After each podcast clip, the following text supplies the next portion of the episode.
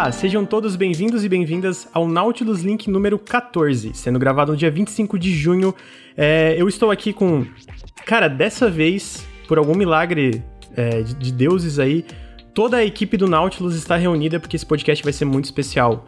Então, antes de eu entrar e falar algumas coisas, eu queria que todo mundo que estivesse aqui se introduzisse, começando pelo Ricardo. Ricardo, Eu? como é que tu tá? Olha aí. É. Tô. Cara, ainda tô ansioso, um pouquinho ansioso por conta de todas as tretas que aconteceram aí nos últimos meses. Às vezes ainda tem algumas coisas que eu acho que preciso esclarecer. Complicado, né? Porque aí tem que fazer essa divisão entre ter que fazer isso, ter que fazer umas paradas pro Nautilus, ter que trabalhar. E aí, às vezes, quando eu deito, eu fico meio ansioso, eu preciso, né, dar uma respirada e tal. Mas tirando isso, eu tô muito bem. Faz, curiosamente, ao inverso do que se espera durante esse momento extremamente merda que a gente tá vivendo, tô numa fase da minha vida que tá relativamente boa. Pelo menos numa fase estável e de até certo ponto tranquilo.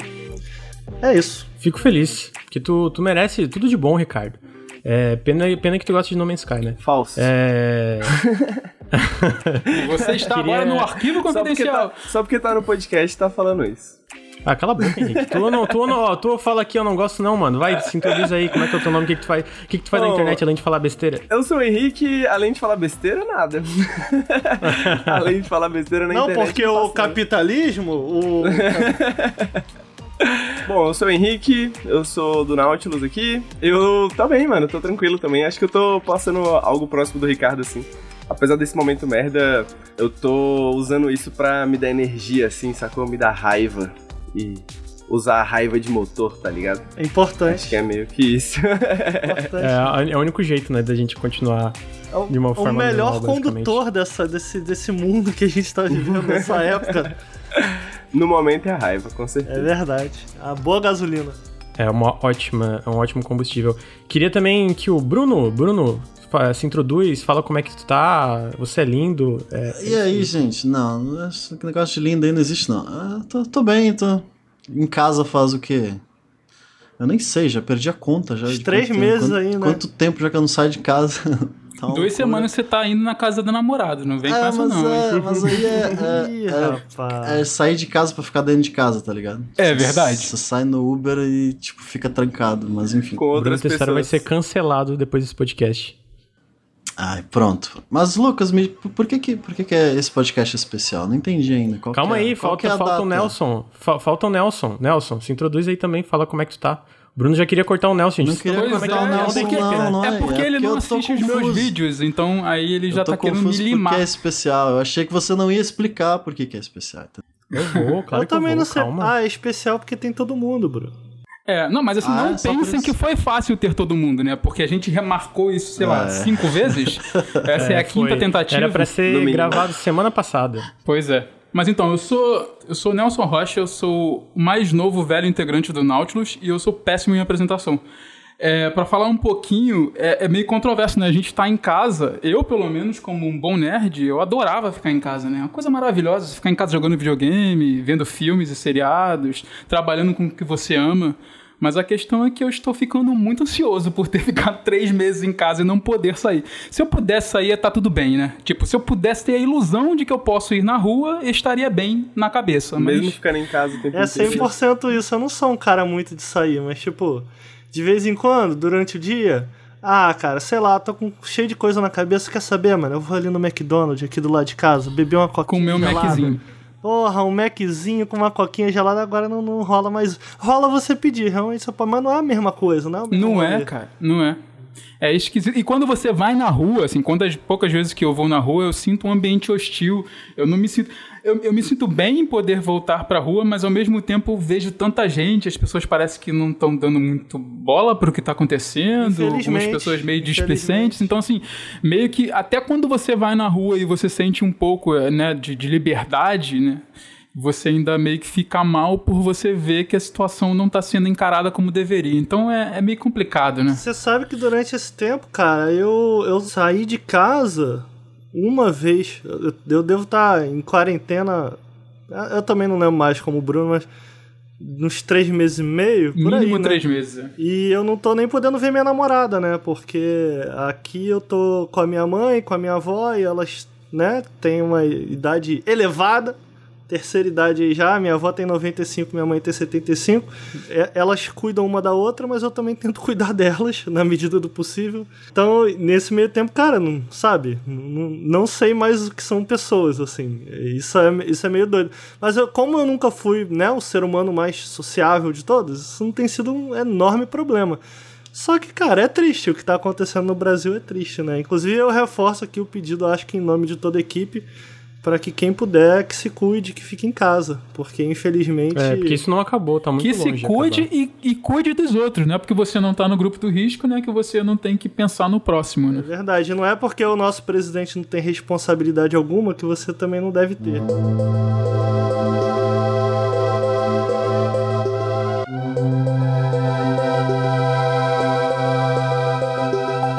Gente, olha só, esse Nautilus Link é especial porque não só porque tá todo mundo aqui, que é uma coisa rara, tipo, tá os cinco, cinco pessoas envolvidas com Nautilus, né? É eu, o Ricardo, o Bruno, o Nelson e o Henrique, mas também porque o, o podcast de hoje vai ser um pouquinho diferente.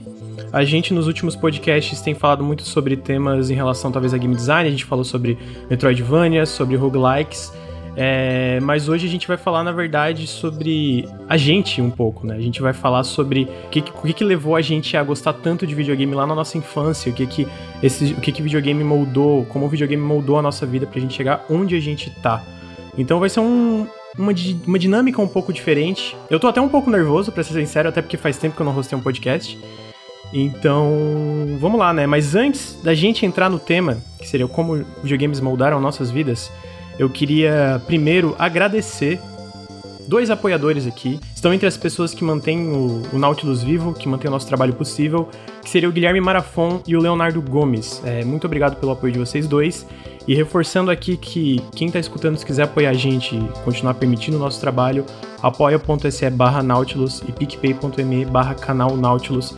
Qualquer valor, um real, cinco reais, qualquer coisa ajuda demais, gente. É isso que mantém a gente trabalhando. E além disso, outro pequeno lembrete, eu queria falar que a gente tá no Twitch lá toda sexta-feira com o Periscópio, que é o nosso podcast semanal, o nosso videocast, onde a gente fala sobre o que a gente tá jogando. É um pouco mais casual, a gente fala sobre os últimos jogos, às vezes sobre umas novidades também.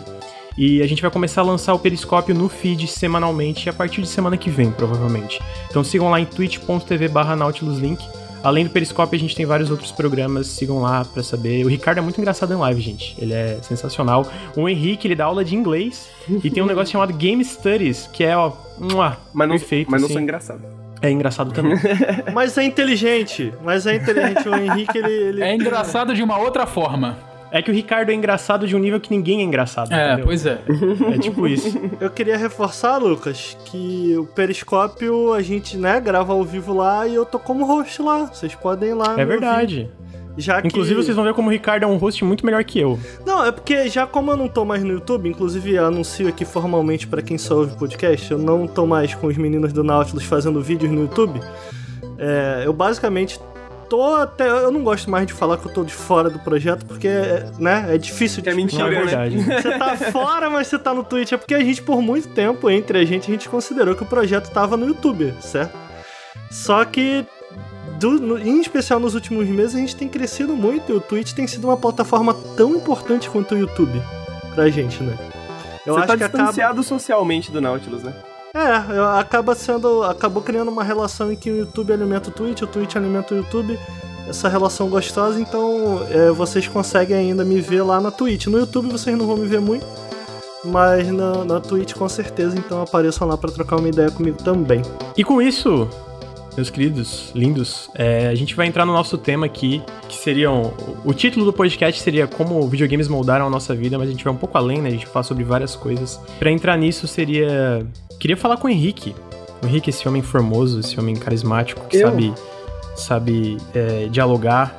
Henrique, videogames, né? Videogames, né, cara? Videogames para sempre, como dizia o Tim Rogers. O Tim Rogers, é, videogames para sempre, eu Videogames nunca vou passar fome. uma parada assim. é, eu posso ter nascido burro, mas eu nunca vou morrer de fome. Exatamente, exatamente. É sensacional essa entrada do Tim Rogers. Inclusive, a gente recomenda, acho que aqui todo mundo recomenda o Tim Rogers, ele é um baita de um crítico. Tá aí uma coisa interessante do Tim Rogers, né, cara? Uma coisa que eu não sei se é verdade, assim, porque pouca coisa dele que ele fala dá pra saber se é verdade mesmo, assim, né? mas ele diz que ele tem aquela. Em um dos textos dele, mais de literatura, ele diz que ele tem, eu esqueci o nome da, da condição, mas é aquela parada que você tem uma memória perfeita, saca? E você consegue lembrar de tudo. É memória fotográfica? É, é tem um nome específico aí, tipo hiper. hiper alguma coisa, assim, né? Mas ele tem essa parada, ele lembra de tudo, sacou? Tipo, os textos que ele escreve assim, ele fala, pô, eu tinha 14 anos, dia tal de setembro de 95, eu tava na frente de um GameStop etc, tá ligado? Ele dá esses detalhes assim.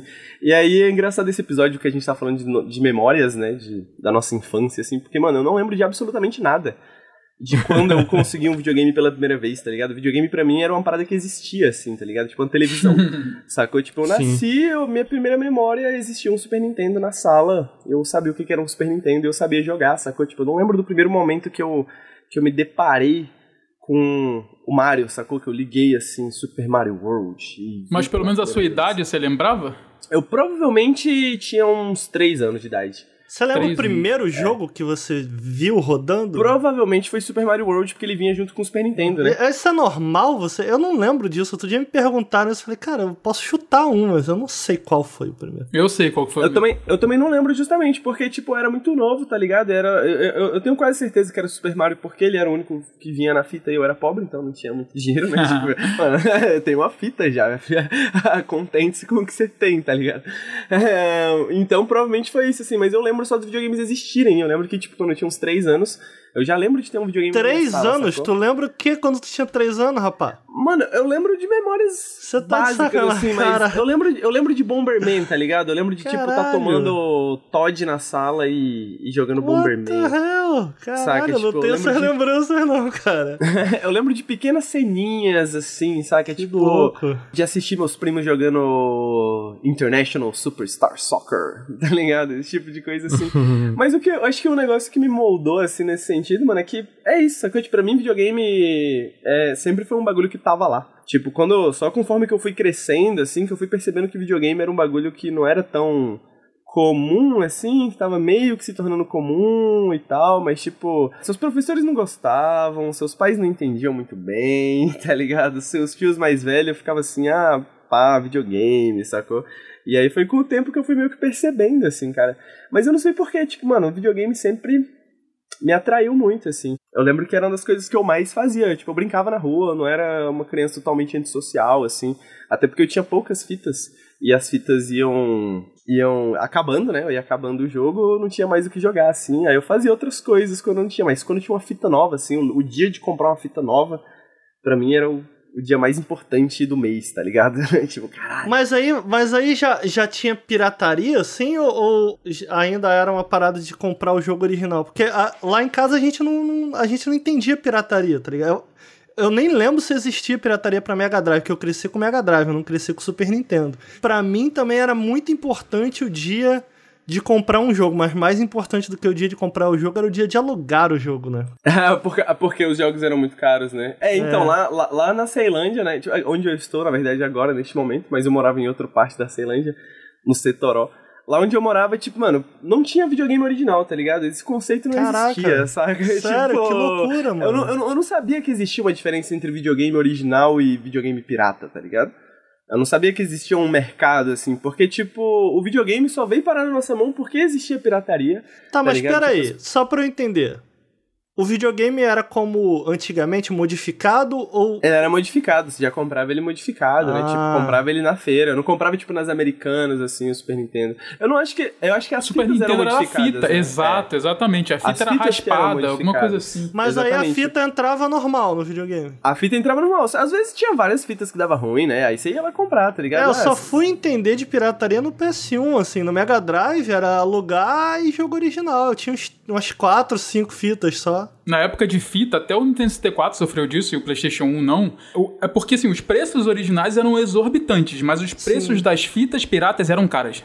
As fitas piratas eram caras. A, a, a o pirata PlayStation, era cara? A pirata era meia, cara. As do 64 Caraca. eram bem caras, porque as do 64, acho que pelo fato também do console ser menos comum. O que vocês chamam de bem caro? Me dá uma ideia. A do, do 64, na feira onde eu comprava, que geralmente custava por volta de 50 reais. 50 reais, Porra, era bem 50 caro, reais na Era bem caro na época, é. tá ligado? O GBA também era por essa volta de 30 Sim, reais, 50 exato. reais, comparado a uma fita de Playstation que era tipo 10. Sacou? A fita de Super Nintendo era 15, às vezes. É, eu vou, 20, eu vou tá imaginar ligado? porque tinha um trabalho mais manual do que um CD que tu só botava pra gravar. É, e... só, bola, só queimava. Tanto é que Uhum. hoje em dia você compra, mano, o jogo de PS2 por 5 conto, né? Tipo, se muito, tá ligado? E tem uma Tipo, diferença não paga nem também. o plástico, tá ligado? Eu tenho uma, eu tenho uma pergunta pro Bruno Tessaro. Bruno Oi. Tessaro, tá tudo bem aí? Bem, tô ouvindo a história. Olha, olha só, é, tu cobrava muito caro das fitas.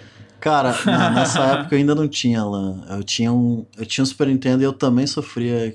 Eu tinha o quê? Três jogos, eu acho. E eu sempre. Acho que todo mundo sofria Eu com sempre isso. queria comprar a fita nova e era tipo 50, 60 reais. E a original era 120, 130. Então você ficava, pô, eu posso comprar duas pirata ou eu posso comprar uma original? Hum. Só que ainda assim era caríssimo, porque, cara. Mas se- e locadora? Não tinha na tua cidade? Não, não, eh, fita não tinha. Na época de. Do 64 até tinha. Locadora, mas na época do Super Nintendo não tinha nem. Na cidade pequenininha, então não tinha ninguém que, que, que conseguisse. Aqui na Ceilândia tinha locadora, mas a locadora. Porra, então peraí, só era, eu tipo, vivia a época de locadora? Ninguém vivia. Não, isso? eu, eu alugava todo final de semana e eu alugava sexta, porque aí ficava até segunda. Sim. Eu alugava fita de Super Nintendo. Aqui tinha locadora, mas eu ia lá só pra, tipo, pagar a hora, tá ligado? Pra jogar uma hora lá. Isso, dos jogos Também fazia Aham. isso. Porque a Eu também locadora era tipo assim, mano, 15 reais pra você alugar o jogo, tipo, final de semana. Só que era 20 pra você comprar a fita, tá ligado? Na, na feira. Então, Sério? tipo, não fazia muito sentido, assim, no final Entendi. das contas. Era tipo 10, 15, assim. É sabe? curioso isso, cara, porque algumas das, das memórias mais vivas que eu tenho em relação a videogame era essa, né, cara? De todas. Era sexta, né, Nelson? Era de- Não era sábado. Eu não É, lembro se era sábado ou era sexta. Sexta-feira. Era, se alugava sexta e a Sexta e segunda, entregava né? segunda, Devolvia é. segunda. Só que assim, eu era muito criança, cara. Eu tinha um irmão mais velho, na verdade eu tinha dois irmãos mais velhos, mas o meu irmão do meio, eu sou mais novo na minha família, era quem jogava mais comigo, né? Geralmente era a gente fechava ali no, no videogame e tal. Então, o meu primeiro videogame ele foi um Atari, que a minha mãe me deu, assim, ah, toma, o Atari. Mas ela me deu o Atari quando o Mega Drive era do meu irmão, tá ligado? Então, assim, eu fiquei feliz de ter um videogame, tipo, pô, caraca, eu tenho um videogame e tal. Mas já tava ali na época do Atari, na- época do Mega Drive e tal. A gente, eu nunca tive nenhum console da Nintendo lá em casa. Acho que o primeiro console que eu tive muitos anos depois foi o Wii, que eu comprei com meu dinheiro. Mas daí o. al- Algumas das partes mais mágicas que a gente tinha porque a gente desconhecia que tinha um mercado pirata, sabe? É, é, a gente não, sabe, não, sei lá, não tinha internet, tá ligado? Não tinha, não tinha essas paradas. E lá no bairro, cara, onde eu morava, o bairro ele foi se desenvolvendo, tá ligado? Ele começa quando eu era criança, era um bairro de classe média baixa, talvez até só de classe mais baixa, assim, entendeu? E conforme os anos foram passando, a- a- as pessoas foram ascendendo um pouco mais socialmente e tal, pô, todas as casas passaram por obra, fecharam, o portão virou um condomínio, sacou? Mas ainda assim, é, ali dentro era a gente, eu e meu irmão, a gente, nós éramos assim os privilegiados, ninguém tinha videogame, sacou? E, e é- porque era uma parada que meu pai não era rico nem nada, mas meu pai se esforçava muito pela gente. Então eu lembro que tinha uma história que assim, meu pai comprou uma vez um autorama lá pra casa. E cara, a gente montava o autorama e ficava todas as crianças da rua, tipo 25 cabeça, de frente pro portão, vendo a gente brincar lá dentro, tá ligado? Aí de vez em quando a, a meu pai e minha mãe deix- falavam, não, é porque era muita criança, tá ligado? Se fosse uma, duas, a gente deixava entrar. Mas era tipo todas as crianças da rua, parado olhando a gente brincar. Era uma, dava uma dó enorme, tá ligado? E aí de vez em quando a gente mandava entrar, enfim. Então a gente sempre teve esse- essa relação de, né? Então nós éramos os únicos ali que, que tinha videogame e tal, ninguém sabia, então, cara, é por isso que eu tô tirando essa dúvida. Eu não sabia, sabe qual é que tinha? Pô, tinha pirata? Eu não, sei- eu não sei, eu só, só de vez em quando comprava original. Cara, eu tinha um motivo por eu saber que tinha pirata. Ah. Porque assim, quando- é, inclusive foi uma um dos motivos que mais quando eu tinha um pouco mais de consciência lá. Sei lá, quando eu tinha lá pros meus 11, 12 anos, eu pedia originais porque, assim, as fitas piratas, elas com o tempo elas gastavam. Então você perdia o save dela. Ih, então, caraca. eu- É, a bateria é. acabava. A bateria acabava. Eu não sei como é que Mas funciona isso não direito rolava hoje em nas dia. originais? Porque antigamente não era save. Era save e a fita tinha um, comporta um, um Era password. No Mega Drive era password, brother. É, algumas fitas que tinha save, tipo Link to the Past, tinha uma bateriazinha que era tipo uma É, bateria Donkey de relógio. Kong. tá Pera aí, ligado? mas vocês estão falando de. Super Nintendo? Super, Super Nintendo. Nintendo. Super? Nintendo. Super Nintendo. Tipo. Zelda, Link to the Past, alguns jogos que já começavam a ter save era na bateria. Exatamente. Aí se dava Ah, ruim verdade, assim, você tinha faz que trocar a sentido, cara. O Zelda tem que ter save. E né? assim, eu, eu lembro que uma, das, uma das, das lembranças mais frustrantes que eu tenho da vida é do meu Donkey Kong 2, que na época eu fiz 102% ou 103%, não lembro, mas é o que é mais, o máximo, né?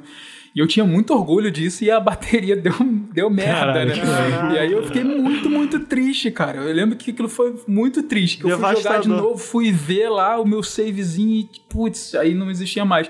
E aí uma das exigências que eu fiz pros meus pais era que no Natal eu queria uma fita original do Donkey Kong 3. Eu ganhava uma fita por ano. Então esse negócio de uma fita por mês que o Henrique falou, meu Deus do céu, isso aí não sei nem que ia ser a felicidade maravilhosa se eu tivesse uma fita por mês. É, lá em casa não era uma por mês, não, era uma por ano, assim. Mas, Era uma mas- por ano, eu só recebia no Natal e eu faço aniversário dia 31 de dezembro, então era Natal e aniversário. E provavelmente uma por mês saía mais barata do que uma fita Não, original, e era uma contas. parada, era uma parada mágica. Como, como o Henrique falou, enquanto eu crescia, eu, eu também não era uma criança saca que ficava só em casa. Eu gostava muito de jogar futebol.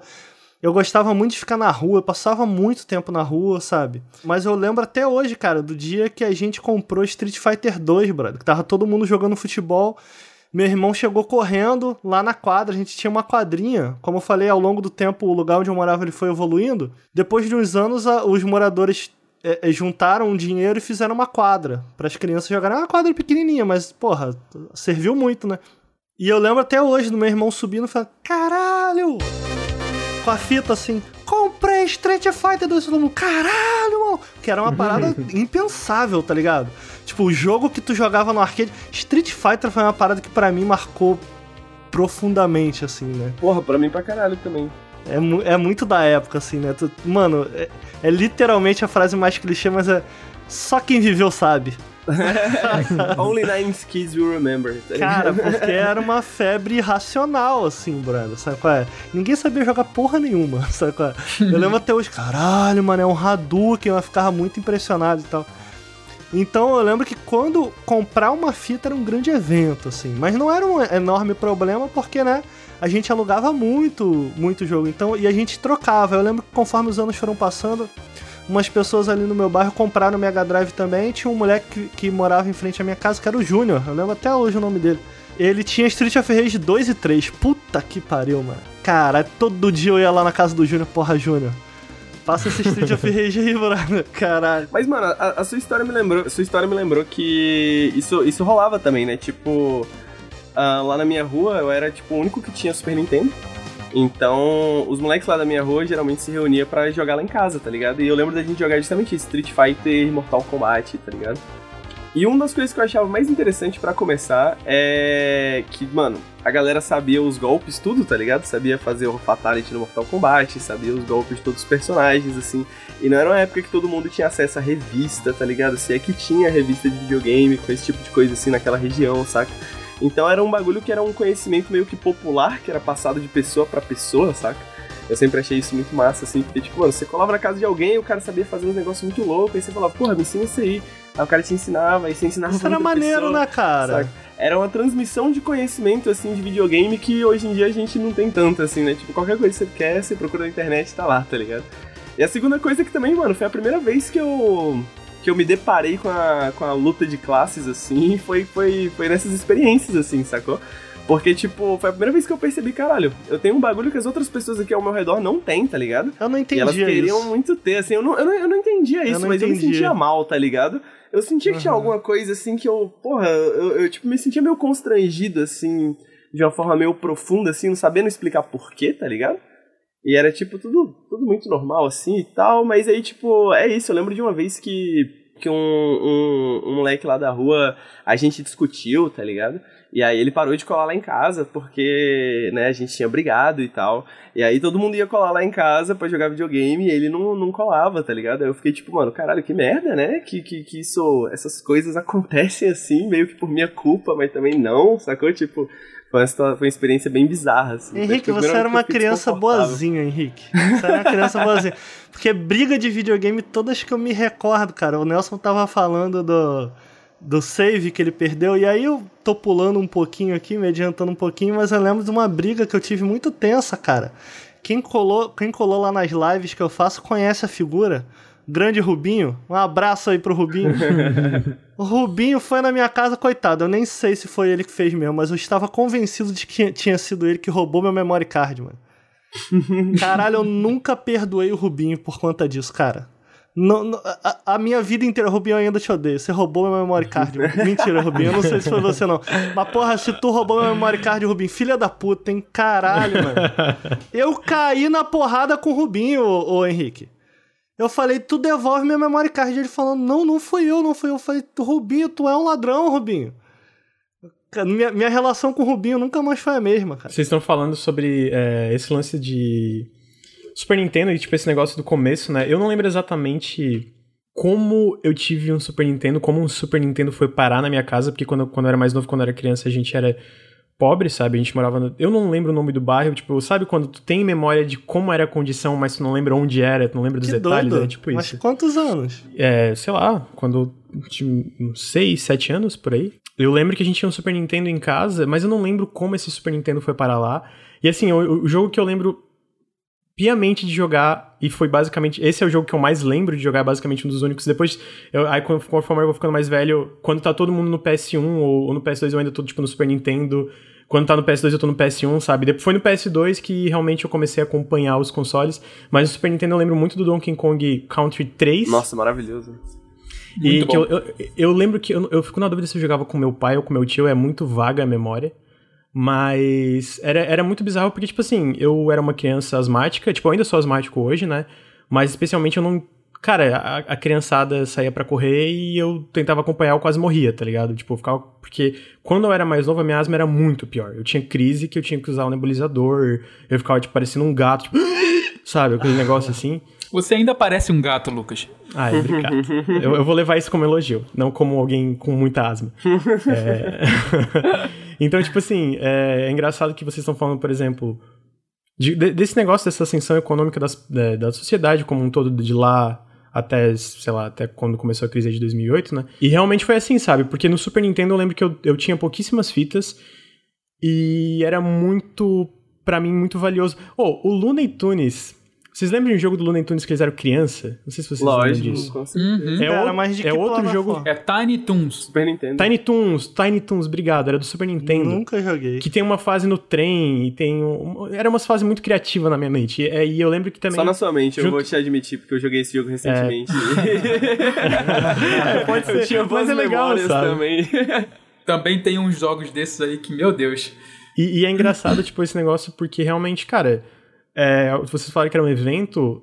Pra mim, cada jogo novo que eu tinha a oportunidade de jogar era tipo, meu Deus, isso aqui é muito incrível. E assim, como eu falei, a gente, né, a gente era bem, bem humilde, tinha passava muita dificuldade. Meu pai e minha mãe se esforçaram demais pra gente chegar, pra eles chegarem onde chegaram, sabe? Pra hoje, por exemplo, pra, gente, pra eu ter tido a oportunidade de ficar dois anos sem trabalhar e ficar tocando Nautilus pra depois começar a tirar dinheiro do Nautilus, eles se esforçaram muito pra gente chegar onde a gente chegou, né? Mas lá atrás era isso, cara. Um jogo novo era um baita evento, e pra mim, especialmente, que eu não conseguia acompanhar, sei lá, meus primos ou, ou- ou- amigos e tal, nessas atividades físicas, era muito legal, sabe? Porque eu não quase morria no processo de, de jogar Donkey Kong e jogar um barril em alguém, entendeu? Não é que eu fosse jogar um barril em alguém como uma criança. É, eu também, mano, só fui ter Super Nintendo quando eu tinha PlayStation 1. PlayStation 1 já tinha, todo mundo já tinha. É, eu jogava Play 1 e Play 2 antes de eu chegar na geração, eu jogava na casa É, do Mas você tá me dizendo amigos, então que parte da tua. Eu, que eu, ia- eu ia puxar essa pergunta assim porque eu tenho curiosidade de saber de vocês. Se teve uma parada que clicou, tá ligado? Com videogame. Porque pra mim teve um momento que videogame clicou pra mim e eu fiquei, cara, eu amo isso aqui, mano. Eu amo videogame, eu gosto muito disso daqui. Você tá me dizendo que parte do motivo que videogames clicou pra você é que você se sentia mais capaz ali dentro? Tipo, enquanto que em outras brincadeiras, por você ser, ser asmático, sei lá, você ficava se sentia pra trás, nos videogames ali tu era bom, tu, pô, tu conseguia. Tem, tem uma coisa Bom dessa? é, não? até hoje é complicado pro Lucas. Que isso, Não Lucas. faz é muito sentido. bom. É, é meio que isso ou não? Cara, eu, eu não vou dizer que eu sei se foi isso, sabe? É porque pra mim, assim, na minha lembrança, e como eu falei, eu, eu já tenho uma memória ruim, especialmente a memória, pô, de quando eu era uma criança muito jovem, assim. Mas pra mim, desde que eu joguei o Donkey Kong, foi uma parada muito mágica no sentido, porra, mano, isso aqui é tão é, tanto o mundo que eu tô, tô, tô visitando e jogando aqui junto, sei lá, com a minha família, etc. É muito legal. E, cara, realmente eu tinha dificuldade de, cara, eu, eu passava perrengue de passar mal quando. Eu, eu adorava sair e brincar e etc, entendeu? Eu gostava muito. Mas eu passava dificuldades físicas, eu ficava mal, eu já tive crise de asma. Tipo, na lá, brincava de esconde-esconde, brincava de, de pega-pega, essas coisas, eu sempre era o café com leite, entendeu? Uhum. Eu não sei se era por causa disso, mas eu imagino que talvez tenha colaborado, porque eu não lembro se foi esse sentimento de, ah, cara, eu, eu me sinto mais empoderado Uhum. aqui. Mas é, realmente era legal, uma coisa que eu lembro que era legal era, tipo, um outro jogo que eu lembro com, com uma memória muito carinhosa é o Warcraft 2, nem o 3, tá? O 3 também, mas o 2, que eu conheci, eu, foi quando eu fiquei amigo de um menino mais velho, que ele, pô, eu tenho muito carinho pra ele até hoje, assim, de, na- de lembrar, assim. Meio que parecia que tá- tava de igual pra igual ali, eu não, eu, eu não sei lá, não tava, eu sentia muito que Mas eu aí atrapalhava você já as brincadeiras, jogava online? Aí já era online. Não, o Warcraft 2 não, era, Não era online. online. Pelo menos eu nunca tinha jogado online. É, ele ia na minha casa, Tinha no instalou no PlayStation PC 1 antigão também, que a gente tinha. E então, tipo, tanto Super Nintendo essas coisas, e eu acho que especialmente ali no Warcraft e tal, que daí eu tinha mais consciência desse negócio, né? Eu, eu sentia, eu, eu- cara, o pessoal sempre foi super querido comigo, né? Da, da minha rua onde eu brincava e tal. É, e ali na época que eu, que eu, eu joguei Warcraft, a gente já tava numa situação econômica melhor, né? Eu já estava numa escola particular e tal, tipo, a minha família financeiramente já tava num lugar melhor. Uhum. Mas eu sempre sentia nessa época que eu era meio que nas brincadeiras talvez um peso um pouquinho. Tipo, eu atrapalhava um pouco por ser o cara com asma, o cara que eles tinham que esperar, o cara que isso, o cara que aquilo, entendeu? Eu acho que subconsciente talvez, mas eu sentia esse negócio.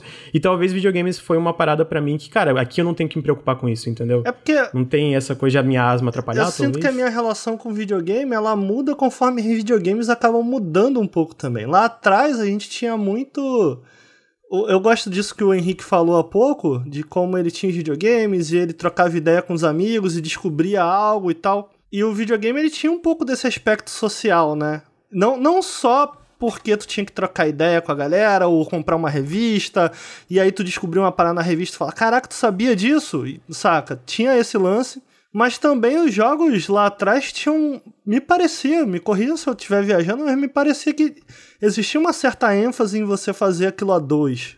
Qual é? Eu lembro que alguns dos jogos mais especiais que eu joguei pra mim no Mega Drive, pô, foi o Street of Rage, sabe? Que eu jogava de dois. Foi o Street Fighter, que era diversos, mas, porra. Achei que você ia falar do Pateta. Que você Era de fala dois. Desse, desse. Que também era de dois. Vou chegar lá, bom. vou chegar É. lá. Toad in, in Your, Your, não sei como é que se fala, que era do Mega Drive. Cara, que eu amava esse jogo, eu não sei porquê. Eu É muito amava bom, esse é jogo, muito bom. eu amava esse jogo. E eu gostava do 1, o 2 eu já ficava, pô, mudaram, mano. Pô, eu gostava do 1 e tal. Mas tem um aspecto aí, tem um jogo que pra mim, cara, realmente marcou. Eu acho que é o jogo que me fez falar, cara, videogames são muito foda. Tipo, eu acho que videogames são muito especiais. Porque me parece. O Lucas, eu sei que o Lucas não é filho único, né? É, eu não sei se, É, se existia alguma relação que você jogava também, mas o, o Henrique é filho único? Eu sou. Eu, como eu falei, eu tinha dois irmãos, né? O meu irmão mais velho, ele nunca se interessou tanto por videogame. Mas eu e o meu irmão do meio, a gente tinha uma relação que eu achava muito interessante como ela acabou sendo explorada, uma relação de irmão. Eu acabei sentindo, até certo ponto, irmandade, sabe? Descobrindo que era irmandade. Quando eu era moleque ainda, tipo, sei lá, tinha uns 6, 7 anos, não, não lembro, por aí. Quando eu era pequeno, através do videogame, cara, que foi com World of Illusion. World of Illusion, cara. Porra, o jogo da minha vida, assim. Eu lembro que a gente não tinha esse jogo, a gente tinha que alugar. Mas, cara, todo final de semana, durante muito tempo, eu e meu irmão, a gente acordava cedo, botava o relógio junto pra acordar, pra ir. Pedia pro meu pai levar a gente, a locadora era perto de casa. Mas, né, a gente era pequeno ainda, eu e meu irmão, então meu pai levava. E a gente ficava enchendo o saco do meu pai pra levar pra gente conseguir alugar o World of Illusion. Porque se a gente não chegar cedo, alguém alugava, entendeu? E, e o meu pai, cara, na época, eu já contei essa história em, algum, em algumas lives. O meu pai, ele tava afastado do exército, né? Então, uma das razões por a gente ter passado tempos muito difíceis lá na minha família é porque o meu pai, em 64, ele é excomungado do exército por ser contra a ditadura, ele não aceita receber certas ordens da ditadura, e dali pra frente, cara, durante um bom tempo, é, acostumou-se, eu não tava vivo ainda, eu era, eu era criança ainda, eu era criança, eu não tinha nem nascido ainda, mas a minha mãe me conta, só o meu irmão mais velho é, é, passou por isso, Eu nasci em 87, né? Mas que durante alguns anos, durante algum, alguns anos da vida do meu pai, era comum é, sair do apartamento. Na época, meu pai morava em apartamento, ele ainda não tinha se mudado, se muda depois porque não tem condição de financeira de se, seguir morando em apartamento. Era comum ter um carro na frente da casa, sabe? Para saber o que, que meu pai tava fazendo. Caralho, tenso. E o meu pai ficou preso, né? Meu pai ficou preso. Em... Agora eu não vou lembrar o tempo exato, mas entre um e dois anos meu pai ficou preso. E aí depois ele é excomungado do exército e ele não recebe mais nada. Ele não podia se aposentar e tal, enfim. E aí o, tempo passa, meu pai acaba. Isso eu já tava bem mais velho, isso daí eu já tava com uns 18 anos por aí. O meu pai é anistiado no governo do Fernando Henrique e meu pai volta a receber todo o dinheiro acumulado que ele que o Fernando Henrique entende que ele de, deveria não ter sido excomungado, ele é anistiado, né? E o meu pai recebe todo o dinheiro entre 64 e sei lá que ano, não lembro que ano, mas dali entre 2000, entendeu?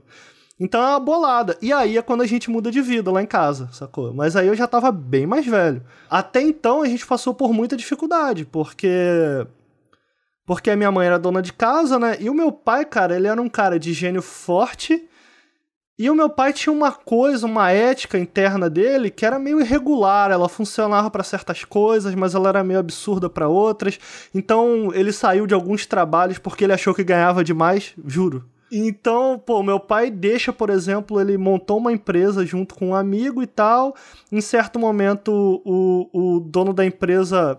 Ele, meu pai me contava muito essa história. Que ele falava assim: Ricardo, não deixa ninguém nunca. Não deixa ninguém nunca te dizer isso não deixe ninguém nunca te tratar dessa maneira. Que eu, eu não vou lembrar a frase exata, mas é mais ou menos nessa ideia assim. De que o. Eu não vou lembrar a frase. A frase é. Pior que a frase é impactante, tá ligado? Mas é mais ou menos isso daqui. Tipo, ele fala que, cara, ah, de trabalhador eu quero sangue. Tipo, para mim o dinheiro de trabalhador eu quero tirar o sangue. Meu pai não concordava. Meu, meu pai tinha um problema de ética em várias coisas em relação a como ele, ele. Ele me contava, né? A como ele contratava mulheres enquanto ele tava na empresa e tal, que ele não gostava e tal. Mas o meu pai, porra, meu pai tem uma história de vida muito poderosa, né? Meu pai, ele, ele nunca conheceu a família, meu pai foi abandonado na rua, meu pai era menino de rua por, um, por uns bons anos. Meu pai nunca conheceu os pais, meu pai foi abandonado na rua, jogado no lixo. E meu pai, ele então, ele, ele consegue viajar ele, ele vem para o Rio de Janeiro em busca de trabalho, em busca de oportunidades, e aí é onde começa a vida dele aos poucos, até que ele se alista no exército, entra no exército. E ali dentro do exército ele, ele consegue crescer até que é expulso do exército. Então, meu pai tem essa história de vida, meu pai sempre foi um cara que ele se sensibilizava muito, né, com, com as pessoas que não tinham muito dinheiro. E o, e o sócio dele foi. Nasceu rico, né? Diferente do meu pai. Então, tem essa época que meu pai larga o trabalho e a gente passa por, um, por, por, um, por tempos muito difíceis, mas e aí meu pai passa a ficar muito em casa. Quando meu pai passa a ficar muito em casa, cara, a gente, lá em casa, a gente passa. Meu pai era ex-militar, certo?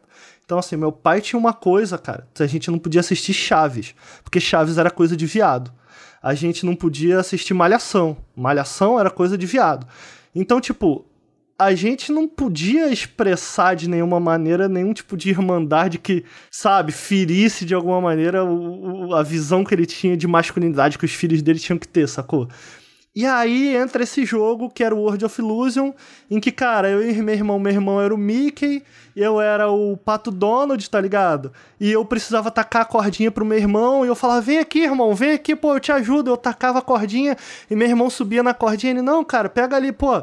E aí tinha, um, tinha uma mecânica também que o Pato Donald, ele, ficara, ele ficava, ele não conseguia passar por buracos, tá ligado? Ele, a bunda dele era muito grande. E aí o Mickey tinha que passar pelo outro lado para empurrar o, o, o, Pato Donald, sacou? O Pato Donald ele, ele é um pouquinho mais pesado que o Mickey, então o Pato Donald numa balança, ele pulava e jogava o Mickey pro alto, sacou? E aí o Mickey... Então criou-se uma... Através do videogame ali, cara, criou-se uma dinâmica onde eu, me, onde eu sentia irmandade, sacou? É tipo, cara eu quero ajudar o meu irmão a chegar longe comigo, tá ligado? Eu e meu irmão, pô, somos irmãos, a gente tem que se ajudar. Sacou? Isso, cara, isso mudou, moldou e marcou muito a minha infância. E para mim, assim, é um jogo inesquecível, porque quando eu penso em, cara, um jogo. Eu não lembro o primeiro jogo que eu joguei, mas eu lembro o jogo que clicou. Que eu falei, caralho, videogames, né, cara? Assim, definitivamente foi isso. Eu não sei se vocês têm alguma experiência similar, tá ligado? Mas para mim essa experiência com, com videogame foi muito especial por conta disso. Caralho, que história foda, mano. Pode acabar o podcast É, tá aqui, né? A gente não... foda, mano. O Ricardo sempre tem as histórias de vida. Porra, muito bicho, foda. Cara. Não, porra, eu não, eu não tenho nada. Não tenho nada assim, tá ligado? Tipo, nunca tive um momento assim, tipo. Ah, várias coisas que eu entendi de amizade, assim, foi por causa do videogame, e nesse sentido também, por conta de. Tipo assim, você, você tinha irmão, tá ligado? O videogame era meio que meu irmão, assim. E era, tipo, eu e meu irmão brincando com outras pessoas, assim. Porque as pessoas vinham lá pra casa jogar videogame, eu trocava jogo com a galera, tá ligado? Tipo, minhas, amizade, minhas amizades sempre tiveram um componente de videogame muito forte, assim, saca? Mas eu nunca tive um momento em que os videogames clicaram, assim, pra mim, mano. Sempre foi um bagulho, tipo... Era o negócio que eu mais queria fazer todos os dias, sacou? e aí, tipo, ah, mas, pô, você joga demais, isso é um problema, assim, isso vai te fazer mal. Eu não sentia isso, sacou? Tipo, não sentia que eu tava ficando mais burro porque eu ficava jogando videogame o dia inteiro, tá ligado? Não sentia que eu tava ficando idiota, não sentia que o bagulho tava, tipo, me impedindo de fazer outras coisas, porque eu brincava na rua, saía, fazia outras coisas, jogava RPG, tá ligado? Fazia essas paradas. Então, tipo, pra mim, foi sempre isso, assim, tipo, mano, videogame era a coisa que eu mais gostava de fazer desde sempre, sabe? E eu nunca entendi por que exatamente, sabe? Hoje em dia eu tenho algumas teorias, assim, de por que isso acontece, mas eu acho que é meio de, basicamente, como que meu cérebro funcionava mesmo, sabe? Tipo, eu comecei a jogar videogame e aquilo era tão bom e era tão gostoso que eu queria fazer mais e queria conhecer mais. E aí, eu, porra, tem mais jogos que eu conheço, tem, tipo, todo um mundo inteiro de videogame pra Você acha que não, tá não tinha um lance de tipo. De expressão também, cara? Inevitavelmente, eu digo não necessariamente um lance de expressão como o meu, por exemplo. Mas será que quando a gente não era moleque não rolava um lance de tipo. Porra, aqui é um, um lugar seguro eu me expressar, saca? E é isso que eu tô querendo dizer quando eu falo ali do lance com meu irmão. Mas existia um. Tipo, isso, isso que o Lucas falou, por exemplo. Pra mim é um pouco sobre isso. de Tipo, porra, cara, ali dentro não tinha esse lance de eu, de eu ter asma, tá ligado? Não tinha esse lance de, pô, de repente eu tinha uma dificuldade. Jogando futebol com os moleques, eu tinha certa dificuldade. Mas ali dentro, meu irmão, porra, ali dentro era um ambiente seguro, ali dentro era bom, meu irmão. Ali dentro era foda, tá ligado? Tava- Eu acho que pra mim, mano, a única coisa que eu sentia nesse sentido era tipo. Tipo assim, eu sabia que eu tava aprendendo, sacou? E eu me divertia aprendendo, sabe? Tipo, eu fui aquele, eu, sou, eu fui aquele tipo de criança que, tipo, eu ia bem na escola, saca? Tipo, pelo menos, ah, pelo menos até, sei lá, quinta série, assim. Eu ia bem na escola, pô, seu, seu filho é bom, ele tem muito potencial, mas ele, tipo, não fica quieto, tá ligado? Ele não cala a boca. Ele fica conversando o tempo inteiro, sacou? E, tipo, eu não gostava de escola, não gostava dessas, saca? Eu não gostava de porra nenhuma, assim, basicamente. E videogame era o bagulho que eu gostava, sabe? E eu acho que em certo nível era meio que isso, assim, um bagulho que eu, eu me divertia sentindo que, tipo, eu tava aprendendo. E era um bagulho que era meio que, tipo, eu via que eu tava aprendendo, sacou? Tipo, eu via que eu tava conseguindo fazer coisas no videogame que eu não conseguia fazer antes, assim. Eu tava, tipo, terminando o jogo, conseguindo fazer aquilo e tal. E, e meio que era isso, era um bagulho que eu me divertia e eu gostava de, de, de aprender. Sabe? Eu acho que o videogame meio que me ensinou isso. Tanto é que tem a parada do inglês, né? Eu gostava muito de RPG. E o videogame, aos pouquinhos, muito aos pouquinhos, eu percebi que eu tava aprendendo inglês só pelo. só, só, por, só de contexto, saca? Tipo, alguém falava assim, toque tu fulano. Eu não sabia o que que era toque, mas eu, eventualmente eu descobri que era falar, porque eu percebia, saca? Que falando eu conseguia resolver o problema ali, sabe? Então, até nesse sentido, assim, do inglês, o, eu acho que eu sempre senti que eu tava aprendendo com videogame, acho que eu sempre senti o, o prazer de aprender com videogame que eu não sentia com outras coisas, tá ligado? Nenhum, nenhum de vocês pensou assim que talvez esse amor tenha a ver com se achar diferente ou se não, não se encaixar de alguma forma? Porque assim, o que o Ricardo falou faz muito sentido em relação ao Lucas, né? Dele de repente ele se sentir um pouco, é, sei lá, atrapalhando de repente os amigos dele por não, não ter o mesmo condicionamento por conta da asma e por causa disso ele acabou encontrando É, eu um também era lugar cardíaco, né? Eu descobri muito depois, Sim, né? e, mas- e você via, e você via os, os games como um lugar seguro, em que você não teria medo de acontecer nada com você, porque você estava ali. Então, é, é bem ou mal. Quando você é criança, aquilo ali é tipo. Inconsciente, né? É Isso, exato. É tipo quando você corre pra mãe quando você é criança, porque quando você é criança que você nem sabe o que você tá fazendo e aí você tem medo de alguma coisa, a primeira coisa que você faz, seu instinto é correr pra mãe. Então quando você é criança, bem ou mal, a gente age dessas formas assim. Eu tô falando isso porque eu não sei exatamente se é por isso que eu gosto tanto de jogos, mas eu sempre me senti um pouco assim desconexo quando eu era criança. Eu sempre sofri muito bullying porque eu era gordinho, feio, então assim, era- eu sempre fui muito é, as crianças são maldosas, né? Então, assim, eu, eu tenho isso até hoje comigo, de me achar feio, de querer emagrecer, porque é, se eu ficar gordo eu não vou ser aceito socialmente. Isso tudo vem da infância, entendeu? E, e, e nos videogames, bem ou mal, me, me senti um pouco seguro, sabe? Ali, de ficar. Vocês falam que tem essa questão sociável dos videogames, mas para mim já é o, é o, o completo oposto, né? eu me vejo como um videogame é, algo, é um lugar onde era um refúgio para mim, onde eu, eu conseguia me divertir comigo mesmo, sabe? Eu conseguia, é, sei lá, visitar outros, outros, outros mundos e, e sei lá, ter, ter um momento para mim onde eu me desligava completamente e não precisava, talvez, passar por alguns constrangimentos que, que ocorria, né? É, durante aquela época. Então, assim, é, é, eu acho curioso vocês verem porque hoje eu até vejo o videogame como algo social e, e o fato de eu não gostar tanto de jogos multiplayer pode vir disso, de quando na minha infância eu sempre foquei muito em jogos single players, até os que eram é, multiplayer, como jogos de lutas, essas coisas, eu sempre joguei muito sozinho. E não porque eu não tinha amigos, eu tinha amigos, não muitos, mas eu tinha alguns amigos de rua. Mas eu sempre fui uma criança muito presa, meus pais sempre me deixaram muito dentro de casa e eu sempre sofri muito bullying quando eu era novo. Então eu gostava, não é que eu gostava, mas eu, eu me sentia mais seguro me escondendo do que realmente fazendo coisas na rua. Brinquei é um muito na triste. rua. Não, não, não é triste, porque assim, eu não lembro da minha infância de uma maneira triste, porque os, eu sofri muito bullying no colégio. O colégio era perto de casa, mas os meus amigos de colégio não eram os mesmos dos amigos de rua. Eu, é óbvio que eu também eu era gordinho, eu era o mais diferente. Então, assim, eu sofria bullying também com os amigos de rua, mas eles eram parceiros. Eu, eu tenho um carinho por eles até hoje, eu tenho lembranças boas.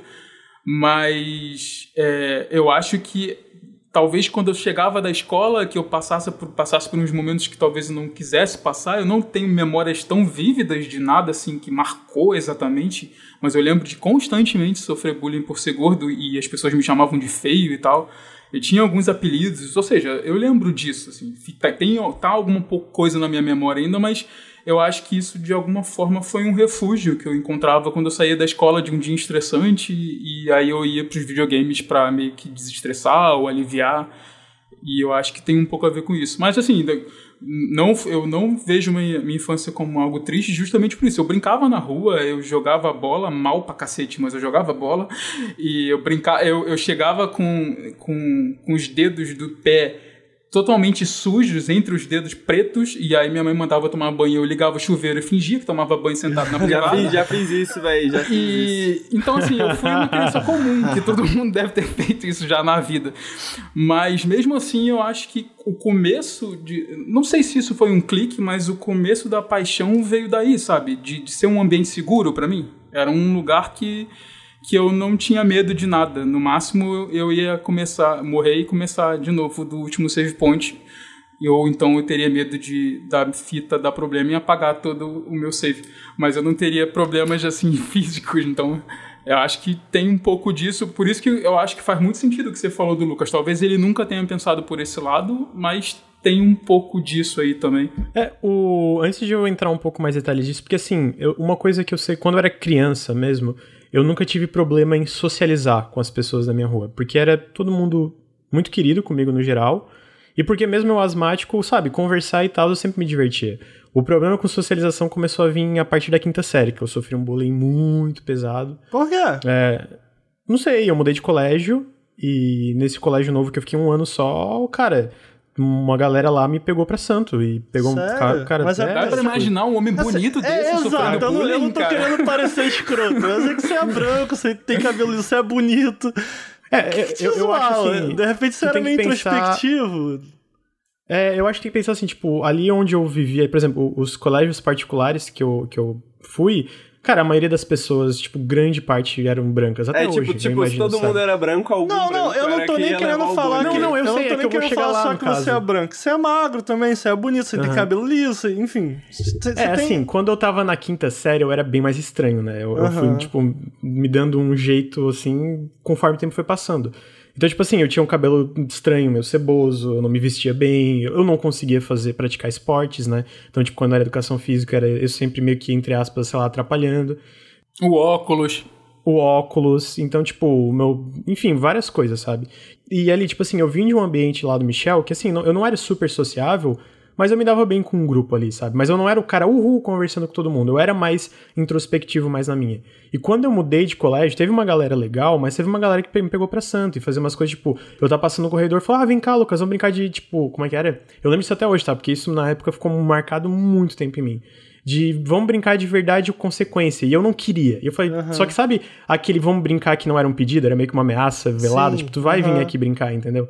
E aí eu sentei e aí meio que viraram, tipo, meio para mim uma, uma menina, enfim. Eu sei que a consequência era uma menina que ela tinha que me dar um abraço. Hum. E ela falou que não queria porque eu era muito feio. Não, tipo, você ficou era... triste.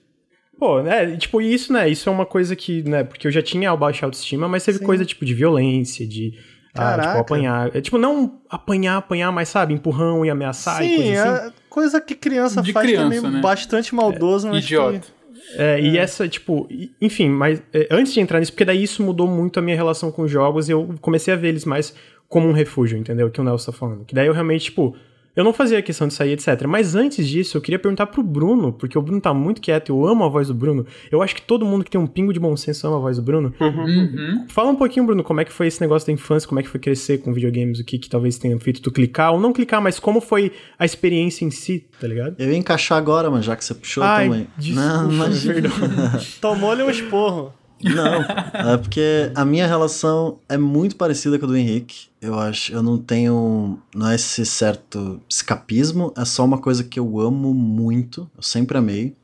E desde que eu me lembro por gente, tipo, existia o, o Master System 2 lá, que era um videogame que inclusive rodava preto e branco, porque a gente não conseguia fazer rodar colorido na TV, velha pra cacete. E aí eu jogava muito com meu irmão, algo parecido com o Ricardo. A gente jogava só jogo cooperativo porque não fazia sentido jogar videogame sozinho. Se, é, tinha, meu irmão, é. se tinha meu irmão para jogar, sabe? A gente jogava muito Double Dragon. Uhum. É, eu jogava Alex Kidd com ele, tipo, quem, quem morria passava o controle, a gente uhum. tava sempre jogando junto. E sempre foi o. Eu odiava ir pra aula também, então era meio que o que alegrava o meu dia, saca? Eu queria muito jogar videogame sempre, sempre gostei, então eu ia pra aula esperando para voltar para casa correndo para jogar videogame com meu irmão. e aí o tempo foi passando, o Master System estragou, como tudo na vida. O videogame que eu tive e que foi algo que mudou muito a minha relação com informática, que foi o um computador. O meu próximo videogame foi um computador, um bem ruim, usado, não tinha nem caixa de Caraca, som nem nada. você não jogava CRPG? Você não jogou Diablo? Não, era muito ruim esse computador. Então, uh, o que a gente fazia, não tinha nem internet, não podia botar internet, porque eu não tinha kit multimídia na época chamava. E aí, eu lembro disso. É, não, não lembro kit, disso, não, não, cara. Não tinha kit multimídia, então não, dava, não tinha som, não tinha CD, não tinha nada. Não, só, só, só tinha o processador ali e um HD de 1GB. E a gente corria com. A gente comprava caixas de disquete. Né, 10 reais era uma caixa com 10 disquete. Porra, espaço pra cacete. Aí a gente corria pro Cybercafé, pagava tipo um real a hora Aí baixava emulador de Game Boy, Super Nintendo. São, enchia os disquetes de, de emulador e ROM, porque ROM cabia, né? E a gente voltava para casa e era aquela, aquele hackerman feeling, sabe? Aí isso, isso me moldou como. que até me levou a fazer ciência da computação, porque, tipo, a minha relação com o computador passou a ser muito mais natural. Tudo eu fazia no computador, eu eu mexia em mod, mexia no que pudesse mexer ali dentro, porque aquilo era o que ia me levar até o jogo, sabe? Então eu, eu me motivava muito. Ah, vou fazer o Pokémon Cara, Yellow rodar. Não esperava que você era PC Gamer, Bruno. É, não. A gente jogava o Pokémon Yellow, tela dividida no, no, no Gamo lá, um dos primeiros emuladores do Game Boy, Game, Game Boy normal e a gente passava o Pikachu por System Link, só que era tela dividida dentro do emulador, aí evoluiu pro Raichu e nós, caralho, nós somos muito gênio, cara. Era tudo, tudo assim, saca? Era, era, uma, era uma relação, um contato muito com, com essa uh, cena underground de, de, de, videogame, assim, porque a gente entrava naqueles sites que era tipo colocar um código muito estranho no kd.com.br, não sei se alguém aqui usou KD, antes do Google. Ah, claro, claro. E, tá grande e aí ia, Eu ia lembro parar, claramente. ia parar num site muito obscuro, com várias ROMs, assim, nós, ah, caraca, quem que descobriu isso? Ah, foi o fulano que passou pra... Nossa! Eu lembro É uma- de um site, cara, que tinha, não sei se era 3D Ruego ou se é a mesma coisa, mas eu lembro que era um site com um nome parecido na época, que tinha um monte de ROM. E eu, nossa, eu baixo, enfim, né, formas ilegais, mas quando era novo, o emulador também era tipo, porra, eu baixava Nossa, muito jogo no era, emulador. era, era o meu acesso ao videogame. Foi quando eu conheci Sim, o Final lógico. Fantasy também. Eu comecei a jogar RPG. Eu joguei Super Nintendo basicamente no computador, porque eu não tinha condições. O único Super Nintendo que a gente teve, que foi depois desse computador, meio que a gente acabou vendendo, porque tinha três fitas, e as fitas meio que eram muito caro. Eu nunca comprei uma fita nova, porque não tinha condições. Então, a- a- o disquete era a nossa, a nossa fita nessa época, sabe? E não dá pra ignorar a pirataria no Brasil. Videogames não É, seriam que, impossível. que- Não, a gente não total. seria né, o que é se não fosse a, pirataria, sabe? é? Porra, Total, eu cresci minha época inteira de PS1, PS2. Aí no PS3 é onde que que eu me lembro. O meu primeiro jogo original que eu com- comprei com meu dinheiro mesmo foi o. Não foi de videogame, foi o. Orange Box pro PC. Que inclusive, que desgraça. 5 mil É. horas de Team Fortress 2, mas tá bom. Eu também, foi o primeiro que eu comprei pro PC de fato, assim, é, sem ser pirataria. Mas você sabe que o, que o Nelson comentou do, de que ele chegava em casa, ele tomava. fingia que tomava banho e tal. Eu lembrei. Aqui eu queria mandar aqui, deixar mais uma vez meu salve pro grande Rubinho. O Rubinho tem uma história muito boa. Que o Rubinho, ele tinha um Mega Drive. Eu comentei que só eu tinha um Mega Drive, mas o Rubinho tinha um Mega Drive. Mas aí o Rubinho, moleque inteligente, decidiu dar banho, limpar o Mega Drive, jogou o Puta Mega Drive na pariu. piscina. O Rubinho. Moleque, eu lembro que a lenda de Rubinho, até hoje, cara, lembra quando o Rubinho li- lavou o Mega Drive dele, quebrou, mano? E Nossa, ele ficou chorando. Porra, Rubinho, caralho. Porra, Rubinho, até Isso eu, me lembra velho. que depois, antes do Nintendo e, e depois do Master System, eu tive um Dynavision. Alguém É, conhece eu o tive um Dynavision? Claro, Dynavision. pô. Tive um É, o Dynavision. Claro eu Dynavision. E aí, eu e meu irmão, gênios, inteligente pra caramba, tinha um, um botão atrás que era do 110 220. E nós, pô, se a gente trocar pro 220, Vai ficar mais potente. vamos trocar, vai ficar mais. Vai, Vai rodar melhorar os jogo- gráficos, Vai rodar né? os jogos 4K. melhor. A gente trocou, deu aquela tu, pá, estourou o videogame. Aí, essa foi a época que a gente ficou sem videogame por um tempo antes de Puta, vir o que PC. merda. Porque eu- era novo, cara, era novo. Agora que você falou, Bruno, eu nem lembrava disso direito, assim, mas. E aí o Ricardo perguntou se teve algum momento que marcou assim, mano. Eu não lembro de nenhum momento que marcou, mas a primeira vez que eu vi um emulador na minha frente, meu amigo, foi na casa do É, meu primo, foi que louco, tinha um né, computador assim, e aí ele tinha, tipo, mano, não sei, acho que ele comprou um CD na feira, assim, tipo, com 700 rooms, tá ligado? E, e era aquele emulador de Super Nintendo que, mano, tinha aqueles gráficos verde e roxo, assim, sacou? Tipo aquela fonte verde com a, com a borda preta, tá ligado? Que era muito Hackerman, assim. Daí, mano, eu vi, o caralho, mano, mas tem todos esses jogos dentro do computador. Mas tá você ligado? Entendia que era de outro videogame? Eu sabia que eram fitas de Super Nintendo, tá ligado? Porque tinha Eu não fitas que eu tinha isso. lá, sacou? E eu falei, mano, caralho, tem todas essas fitas. Eu, pra mim, que tinha todas as fitas do Super Nintendo. Provavelmente tinha, talvez, não sei. Mas eu lembro que quando eu consegui, tipo, e aí eu ia pro, pra casa do meu primo todo final de semana. E eu joguei, mano, em ordem alfabética todas as ROMs do Super Caralho. Nintendo que tinha Caralho. emulador. Pô, mas Tipo, eu fiz uma todos, coisa todos. parecida, Henrique. E eu fiz descobri uma coisa coisas parecida, incríveis, tá mano. ligado? Tipo Rock and Roll Racing, que eu nunca tinha visto Aham, assim. Aí, é. tipo, mano, ah, Você sabe que a minha história com isso, cara, eu, eu- cara, eu fui ter o meu primeiro computador. é, eu tive um computador cedo, mas ele nunca foi meu ou da minha família. Foi do meu irmão Marcelo, que trabalhou com informática desde quando eu era novo, né? Então, mas ele detestava que a gente usasse. Meu pai, inclusive, proibia. Ah, esse computador é do Marcelo, não é de vocês, não podem usar.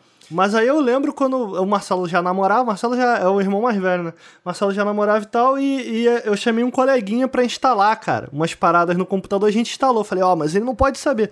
Ele fez o Paranauê dele lá. Cara, e aí foi quando eu começo a jogar altos jogos de PC, tá ligado? mas não só isso. O curioso é que eu achei que esses jogos que era de emulador eram de PC. E aí, tipo, demorou uns 10 anos pra eu entender que eu tinha jogado a Link to the Past, pra eu entender que eu tinha jogado Fox, tá ligado? O jogo do Fox.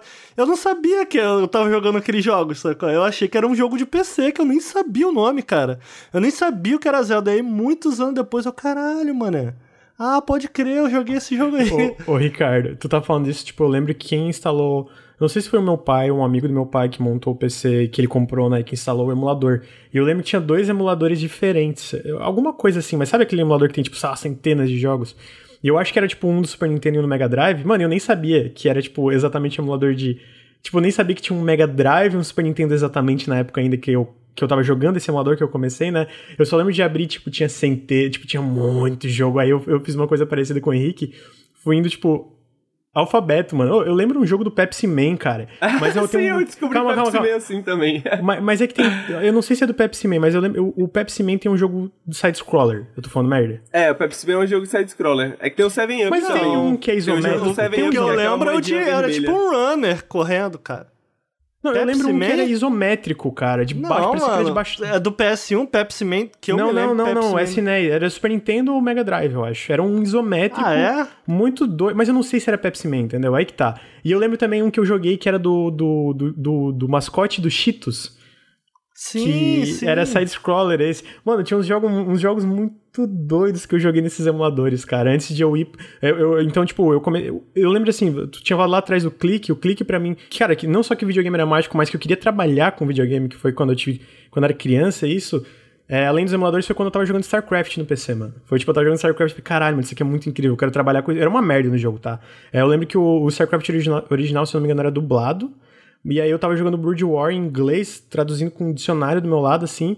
E, e eu fui meio tipo, porra, isso aqui é muito incrível, mano. Eu quero trabalhar com isso aqui, tá ligado? Isso aqui é muito massa e, e coisa assim. Eu queria trabalhar com videogame por causa das revistas de videogame. Eu falava, mano, sério que os malucos são pagos pra ficar jogando videogame? Eu também Ah, quero, mano. eu não entendia isso. Que erro, Eu não que entendi. erro, que Eu, eu não entendia, eu não entendi o lance de dinheiro, tá ligado? O- a minha parada. Eu acho muito. Eu tô achando muito engraçado a experiência de vocês de filho único, tá ligado? Porque videogame pra mim, por isso que eu falo que o. É, eu tenho uma irmã, mas ela não, não, não era, tipo... Ah, não- é, você é uma irmã. É, é porque o videogame, pra mim, cara, ele tá muito associado, assim. Tipo, ele, eu não consigo desassociar a, a- a, tipo, crescer com meu irmão amando videogame. Eu e meu irmão, cara, a gente, desde criança, cara, a gente era pequeno, a gente jogava o jogo quando a gente te- acabava de jogar, a gente sentava e começava a falar, cara, como a gente faria esse jogo melhor, tá ligado?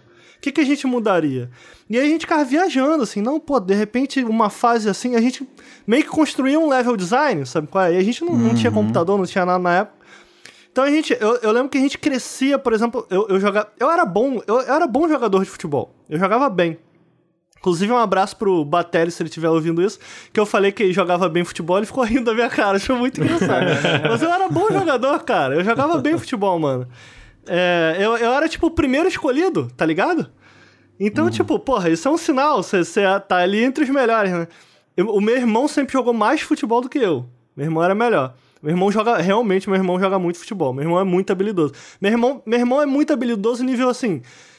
Eu não sei se vocês tiveram esse rolê enquanto vocês cresciam, mas, tipo, de ir numa uma praça com a galera jogando futebol e tu vê um moleque e fala: caralho, esse moleque aí é o novo Pelé, irmão. Esse moleque aí vai ser. esse moleque aí vai jogar profissionalmente. Meu irmão é habilidoso nesse nível, tá ligado? Hoje em dia ele já tá mais velho e tal.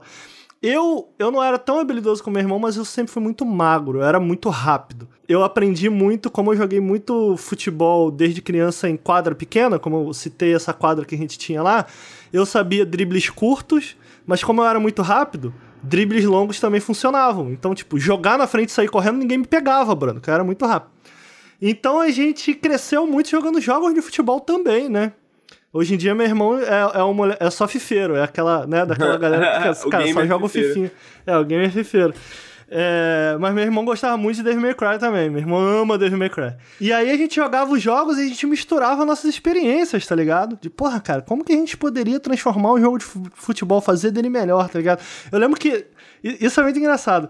Eu lembro que muitos anos antes, na época que eu ainda jogava FIFA, muitos an- anos antes do FIFA e do PES introduzirem a marcação mano a mano, né? Em que você segura um botão pra ficar dando a volta sem dar o bote, né? Antigamente você dava o bote direto, você não tinha um botão pra ficar Segurar, né? rodeando. É, que isso é muito comum em futebol. Eu lembro que a gente falava muito disso, cara, o essencial é entender que não pode ser o bot. O bot é o último estágio, sabe? Você não pode sair dando bote, porque é no momento do bot que quem tá com a bola no pé parte pro drible, você tá esperando o bot.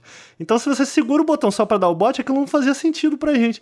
Então foi muito legal a gente ver essa coisa. Quando a gente crescia, porra, lembra que a gente falava disso, cara? Então, eu, eu inventei o Need for Speed Underground também, cara. Eu misturei, Como assim? tipo, o meu, eu misturei o meu amor por RPGs e meu amor por jogos de carro, tá ligado? E falei, inventou o Need "Porra, for Speed Underground é tivesse um maravilhoso. jogo de carro que você pudesse andar por aí, fosse até as corridas Caralho, e conversasse com pessoas aí, tipo, o Need for Speed Underground. Porra, pode crer, pode É crer. engraçado essa criatividade. é, cri- vocês estão falando disso.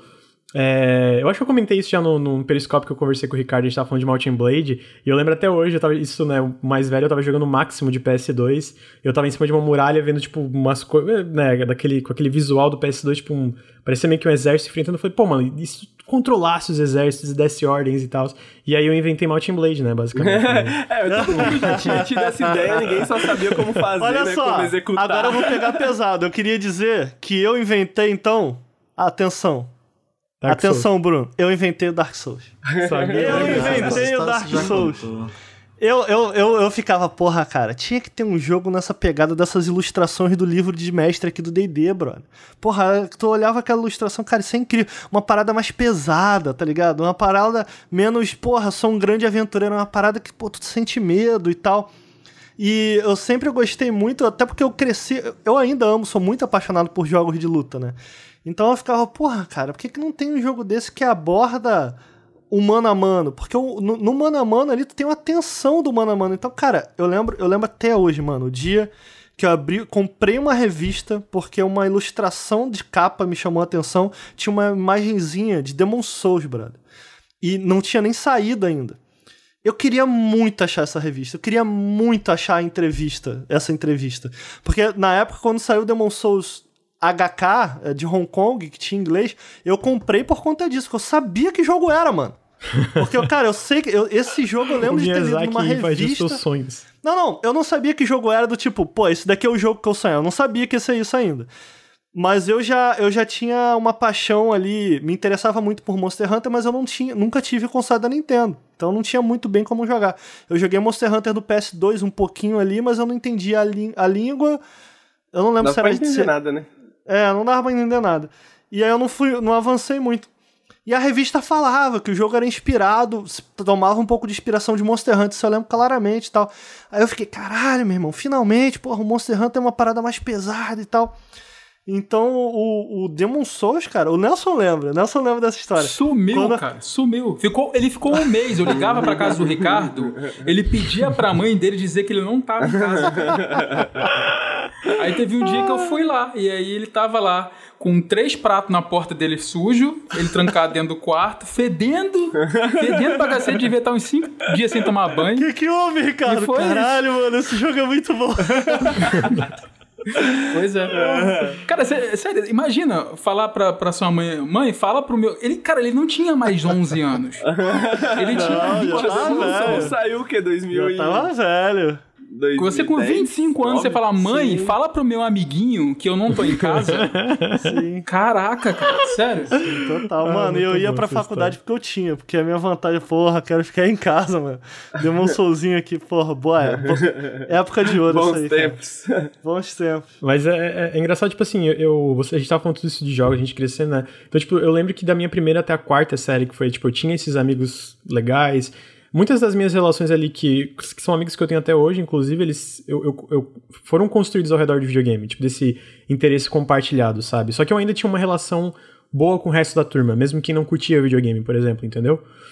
Só e, e aí, então até ali, essa parte dessa ansiedade social, o videogame nunca meio que atrapalhou.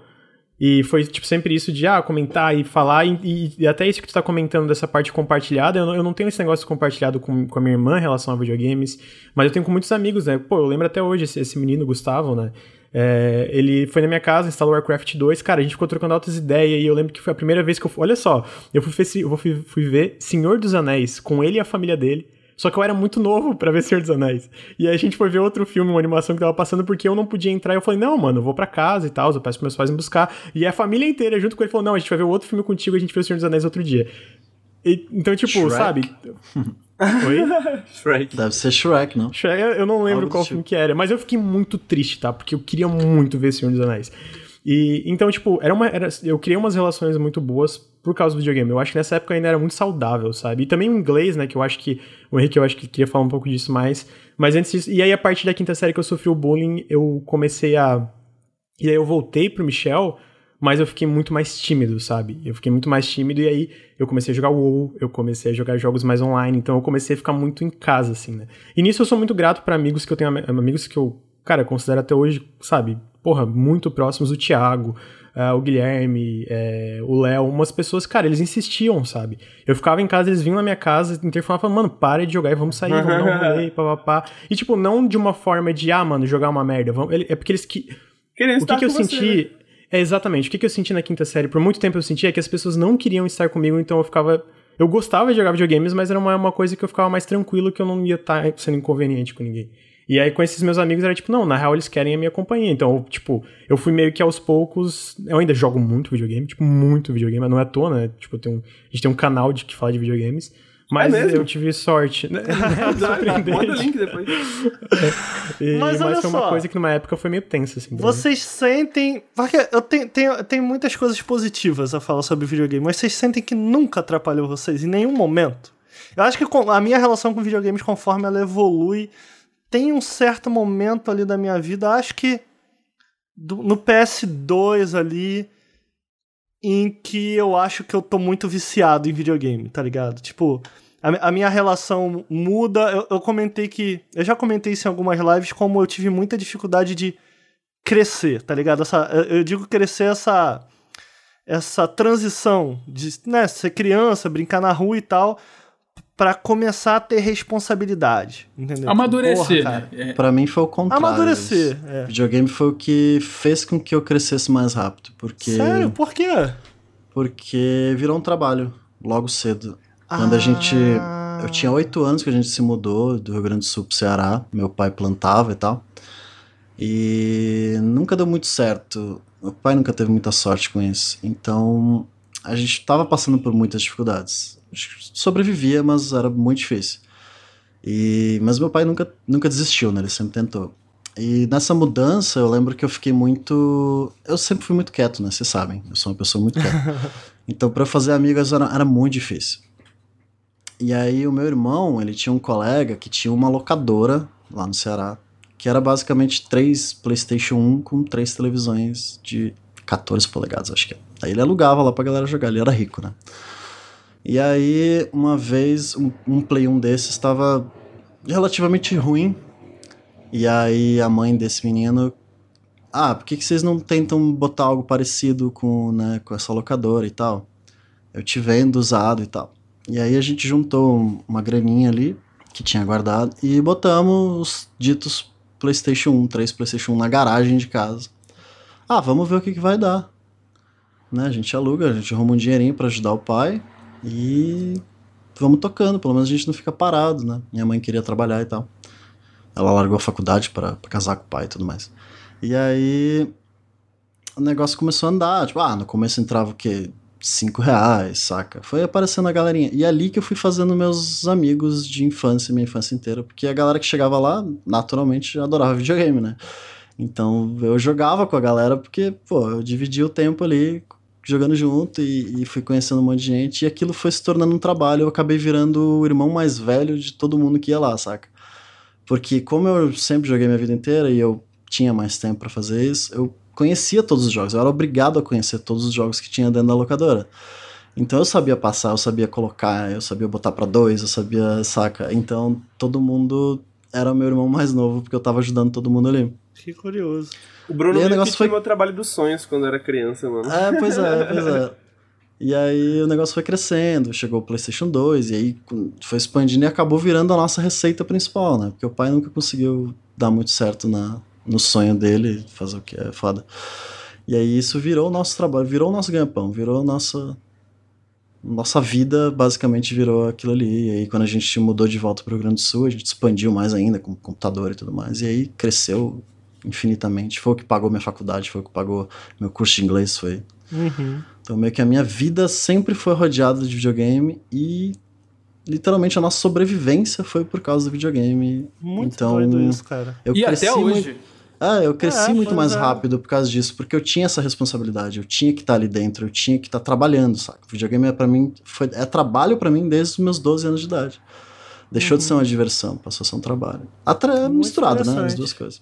Eu ia falar mais ou menos a mesma coisa que o Bruno, porque eu me identifiquei muito, assim, nesse sentido. Porque, apesar de que eu de uma forma mais indireta, né?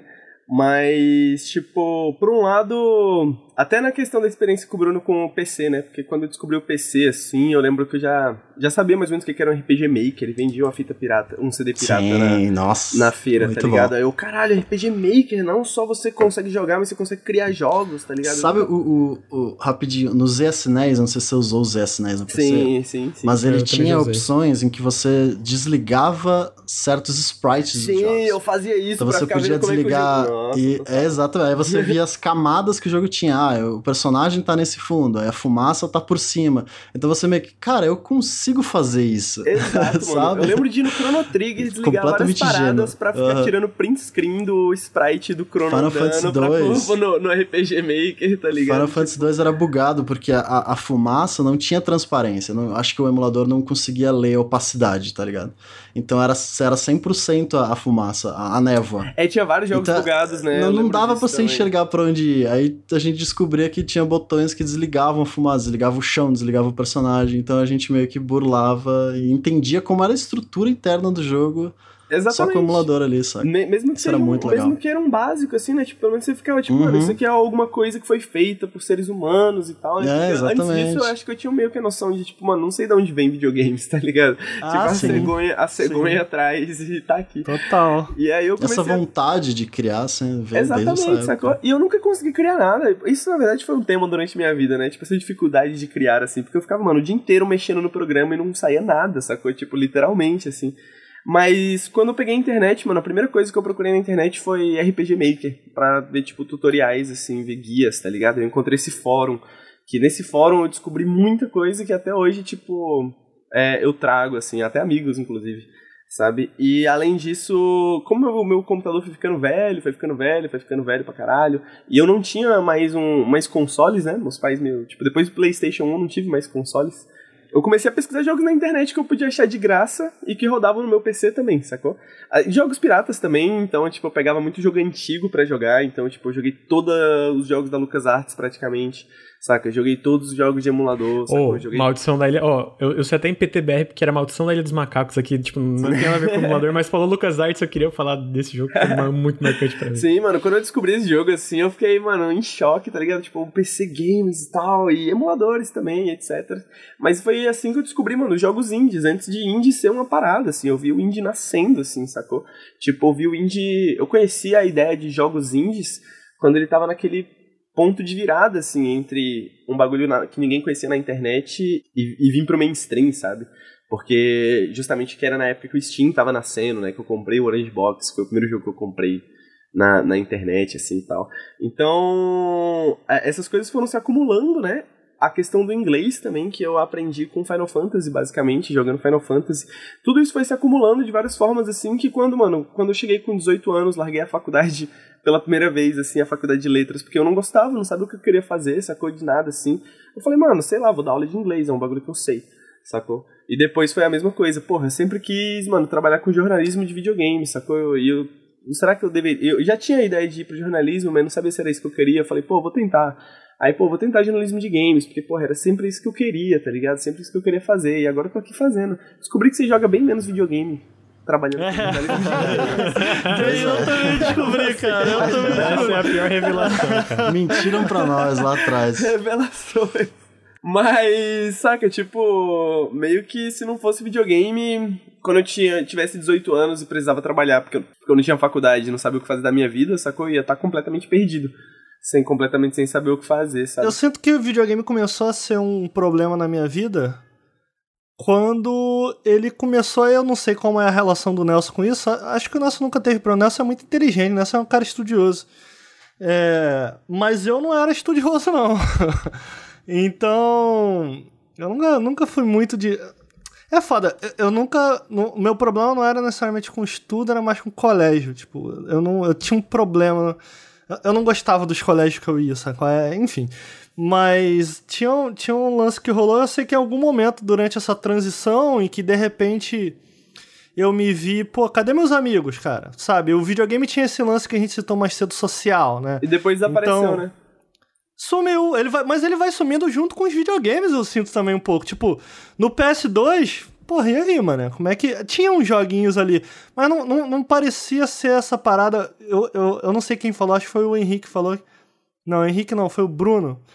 Que, pô, cara, videogame era dois. Tipo, eu não entendia videogame como uma parada sozinho, saca? Aí isso começa a aparecer, um, ficar mais evidente pra mim no PS1. Que o PS1 é um momento em que eu começo a, tipo. Eu gostava muito de ver meu irmão jogar videogame, às vezes, saca? E aí ali no PS1 é o momento que eu falo, pô, cara, eu, eu acho que eu já consigo jogar isso aqui sozinho, sacou? Porque eu jogava muito videogame no Mega Drive e tal, mas eu não zerava, tipo Sonic. Eu nunca cheguei a zerar o Sonic, eu não tinha habilidade pra zerar Sonic. Só que eu jogava, jogava, jogava, né? Todo dia você iniciava o jogo de novo e jogar. E aí quando chega ali essa parte do PS1, mais pro PS2, no PS1 eu ainda acho que eu não, não tinha problema nenhum com isso não. Mas mais puxado pro PS2 ali, cara, eu acho que eu começo. A gente tem um podcast aqui em que a gente fala um pouco de, de relação com depressão e tal. Eu nunca fui consultado de, nenhuma- de nenhuma maneira, mas eu acho que ali eu acho que eu começo a ter alguma relação com depressão sem saber, sabe qual é? E videogame vira esse grande escape, entendeu? É lógico, cria-se uma, uma relação de conforto, mas ao mesmo tempo, cara, eu começo a ir muito mal no colégio. Eu me transformo numa pessoa. Porra, eu comentei mais cedo no podcast. Cara, eu jogava futebol, eu tava sempre na rua, mas eu passo a ser uma pessoa que fica em casa, sabe? Não sai mais de casa. É, passo o dia inteiro jogando videogame. E aí é quando minha relação com videogame começa a mudar. E ainda assim, durante essa relação, tem seus pontos positivos, mas assim, eu termino a faculdade e meu pai. Eu não sei o que fazer da vida. E tinha isso, entendeu? Talvez por eu estar nesse buraco, eu não conseguia. Cara, o que, que eu quero da vida? Eu não sei, sabe? Até, até a vontade de, pô, eu quero criar, eu quero. Não existia. Porra, eu quero fazer. Eu não, sabe? Eu tava num momento ali que não, eu não tava bem e eu não sabia o que fazer da vida. E, pra você ver, o meu pai me inscreve sem eu saber numa faculdade de TI. E eu comecei a fa- fazer a faculdade porque meu pai pediu. Ele nem mandou, tá? Ele, ele pediu mesmo, entendeu? E eu falei, ah, vamos aí, saco? É, vamos. Tá, vamos aí, vamos ver no que, que vai dar isso aí. E eu nunca me, me, me encontrei ali no, no- nesse meio acadêmico, nunca me senti verdadeiramente confortável na- nas faculdades que eu, que eu fiz. Ainda assim, tem coisas que o videogame me proporcionou. Você falou isso do inglês, por exemplo. Porra, eu aprendi in- inglês jogando Persona, tá ligado? Persona 3. Eu sempre comento que, cara, eu acho que eu tenho as 400, 500 horas de Persona 3, porque eu falei, cara, na boa, eu quero entender o que esse videogame tá querendo me dizer, cara. Porque eu achava Por que, que tudo eles muito atirando na intrigante, própria cara. cabeça? What? O que que tá acontecendo? Pô, mas Persona tem esse poder. Persona é muito intrigante, cara. Entendeu? E, e, e aí, pô, tu tava numa cidade, e aí tem, um, tem um- uns caixões e a cidade fica preta do nada, e tem uns Pokémon que dá tiro na cabeça. Eu ficava, meu irmão, o que que tá acontecendo aqui, cara? Eu, eu sempre Ah. falo que eu aprendi inglês pra tentar entender o que tava acontecendo no Final Fantasy. Aí eu aprendi inglês Ah. e ainda não entendi o que tá acontecendo no Final Fantasy. É, pra mim, pra mim foi o Final Fantasy Mesmo Tactics sentimento. que, que, que f- era eu sempre eu e meu irmão, a gente tinha três dicionários azuis, grandão, e a gente ficava o dia inteiro folheando aquilo. Cara, eles Todo mundo aprendeu inglês assim aqui, então? Destruídos. Eu E- assim também. Eu fiz um curso depois, mas no mesmo É, eu no- também, eu mesmo no meu completei. curso eu pulei vários anos, assim, por Aham, causa do inglês, é. tá ligado? Tinha uma prova que a gente fazia no começo e pulamos vários semestres por causa do. do- é até japonês, o Valkyrie Profile. Não sei se vocês jogaram Caraca. japonês, mas ele tinha um, um modo. Um modo não, o jogo em si ele era bilíngue, eu não sei por que, que era aquilo. Quando você abria o menu e você movia o cursor para itens, por exemplo, ele, o, o texto em japonês se transformava em inglês e depois voltava para japonês. E ali foi quando a gente. Ih, rapaz, a gente pode aprender japonês. e a gente Caralho, começou sério, a- essa, a, essa Aham. gana eu nunca tive, não, cara. a gente Porra. pegou o katakana e o hiragana, que era o máximo que a gente Caralho. conseguia, né? O kanji era impossível, não tinha como a gente decifrar um kanji. Mas o, o, o, o katakana e hiragana a gente traduziu, tipo, caractere por caractere, depois começamos a encaixar e, e como o texto era traduzido literal, a gente conseguia entender os símbolos. Aí depois o vocabulário começou a, a complicar mais, e enfim. E tanto no. Depois, quando eu tinha locadora, eu acho essa história maravilhosa, que o, o Pro Evolution, né, o, o Winning Eleven, ele saía antes em japonês, depois saía a versão em inglês. Então todos os nomes dos jogadores eram em katakana e hiragana, só que literal. Então o trampo do, do meu irmão e eu era, era salvar um option files com a tradução de todos os jogadores do, do, do Inning Eleven pra Cara, galera jogava- jogar na locadora antes de sair a versão em inglês. Joguei muito Inning Eleven. Eu, eu- não sei, eu não sei falar japonês, mas até hoje eu lembro o, o, o narrador. Você iniciava o jogo ele, Koregor. E Takemba o Era uma... Tá eu, sabia que ele tava falando alguma coisa ali, mano. Sacou? Eu, eu acho que a minha relação durante esse, durante esse momento, assim, ela é. É foda. É porque, você vê, até nesse momento ela não é absolutamente maléfica. Mas. Porque, porra, eu, cara, aprender inglês mudou minha vida, tá ligado? Mudou minha vida. Ter acesso. Porra, eu não, eu não estaria. Nautilus não existiria se eu não tivesse aprendido inglês, tá ligado? Tipo, porra, o que eu fui atrás de ler, que aí é quando eu me interesso, caralho, meu irmão. Eu posso, caralho, eu posso ler internet, E tá você ligado? tinha aquela ferramenta, né, que foi construída ao longo dos anos, assim. Pois é, cara. Então eu sinto assim, inglês mudou minha vida. E, e, porra, você vê, onde eu tô hoje trabalhando, que é no Gaveta, eu, eu não fiz curso de inglês, eu não fiz curso de, de, de After Effects, de, de, de Premiere, nada. Foi tudo na base de tutorial, tá ligado? E, porra, hoje eu trabalho com edição de vídeo, tá ligado? Então, assim. Acho que todo mundo aqui foi na, na autodidata. Não sei se alguém É. fez curso de. Pois é. Mas é, é isso, o inglês abre portas pra. E foi Ah, o videogame demais, que, que, é, que introduziu e, e E, assim, naturalizou então, o assim, inglês vocês não sentem que em nenhum momento vocês tiveram uma relação um pouco tóxica com videogame, dessa, dessa, mais, mais relacionada a essa coisa do escape, que eu, eu acho que é um perigo. Eu gosto muito do que a Heather Alexandra, que é ex-Kotaku, ela fala, ela tem um texto que ela fala sobre escapismo, ela termina o, o, o texto falando que... O, o texto é sobre como ela passou a entender o escapismo do videogame, que ela nunca gostou de enxergar é, videogames como escapismo, mas no final do texto ela fala, cara, ela passou a entender o videogame como forma de escapismo e ela termina o texto falando assim, cara, escape, mas tenha certeza de voltar pra cá. Eu acho que o meu problema é esse, eu nunca voltei. Durante alguns anos eu nunca voltei, tipo, pro mundo real, sacou? Porra, cara, eu preciso me mover, brother, eu preciso, sacou? Eu, eu só escapei e eu, e eu entrei nesse buraco negro, assim, sacou? Então, mano, você comentou mais cedo de eu ser uma, uma. ter sido uma criança boa, né? Eu acho que nesse ponto você, tipo, era uma pessoa mais boa do que eu, assim. Porque, tipo, eu tive, eu tive mais ou menos as mesmas. ah, algumas questões parecidas nesse sentido, assim. Não necessariamente, apesar de que isso dá pra argumentar um flerte com a depressão, assim, durante a adolescência, essas paradas assim. Mas. É isso, videogame por muito tempo eu tive uma relação tóxica com os videogames, sacou? Tipo, eu usava os videogames como escapismo, sabe? Mas eu nunca exatamente culpei os videogames, saca? Eu sempre culpei minha vida, tá ligado? Eu nunca me culpei de certa forma também, sacou? Tipo, nunca achei que era culpa minha, assim. Eu sempre culpei o mundo de certa forma. Tipo, mano, eu- é isso. Eu nunca, sempre. é, até onde eu conseguia me dar bem na escola naturalmente, eu me dei. Depois disso, quando eu realmente precisava ali sentar a bunda e estudar, sacou? Tipo, mano, o que eu não queria estudar, mano, o que eu não gostava, eu não estudava e eu me dava mal, e era sempre um estresse o tempo inteiro, estudar e reprovar e não sei o quê. E no videogame, mano, era isso. Eu não estudava por quê? Porque eu tava jogando videogame. Era o que eu gostava de fazer, sacou? Era o que me, era o que me divertia, sabe? Então, eu sempre culpei o mundo, sacou? Tipo, por que que estudar não podia ser mais divertido que nem videogame, tá ligado? Tipo, Tá ligado? Então, tipo, sempre, sempre culpei o mundo nesse sentido, assim. Então, quando eu tive essas relações mais tóxicas, mais tóxicas com videogame, era sempre porque, tipo, outros aspectos da minha vida iam muito mal, saca? E por esse ponto de vista, eu não vi o videogame como uma ameaça, assim, de alguma forma, algo que estava causando isso, mas eu via o videogame justamente como, às vezes, o único amigo que eu tinha, tá ligado? Essa questão que você falou do videogame deixar de ser social, eu acho que pra mim teve muito a ver também com a questão de crescer, né? Tipo, meus amigos cresceram, meus amigos eram mais velhos de maneira geral, então eles cresceram, tiveram filhos, sacou? Tipo, arranjaram empregos, foram fazer, entrar no serviço militar, tá ligado? Tipo, outros amigos meus só, tipo, gostavam de videogames, mas arranjaram outros interesses, assim, e tudo mais. Eu gostava de ler e jogar videogame, mano. E, tipo, eu não conseguia me enxergar de outra forma, assim, saca? Tipo, a um ponto que os meus amigos já não gostavam mais tanto de videogame, assim. E aí eu acabei me fechando no sentido de que eu realmente não tinha muita gente com quem conversar sobre esse assunto, a não ser, tipo, fora da internet, sabe? A não ser dentro da internet. Então, pra mim, o videogame sempre foi mais um, um, um companheiro, assim como os livros, de várias maneiras, sabe? Um, um, companheiro, assim, que me ajudou nos momentos mais difíceis do que a causa desses momentos mais difíceis, sabe? Tipo, sempre era emprego, sempre era faculdade, sempre era pressão familiar, sabe? Sempre era alguma coisa que Saca, os videogames nunca me fizeram mal nesse sentido. A gente já conversou sobre isso em outro podcast, né? Eu acho que hoje em dia talvez seja diferente. Eu acho que hoje em dia, tipo, mano, microtransações e um milhão de ferramentas e a, a, a uhum, psicologia uhum. dos videogames ao redor dos videogames, principalmente videogames gratuitos, está muito mais bem definida, né? Tipo, os estúdios usam isso muito mais hoje em dia.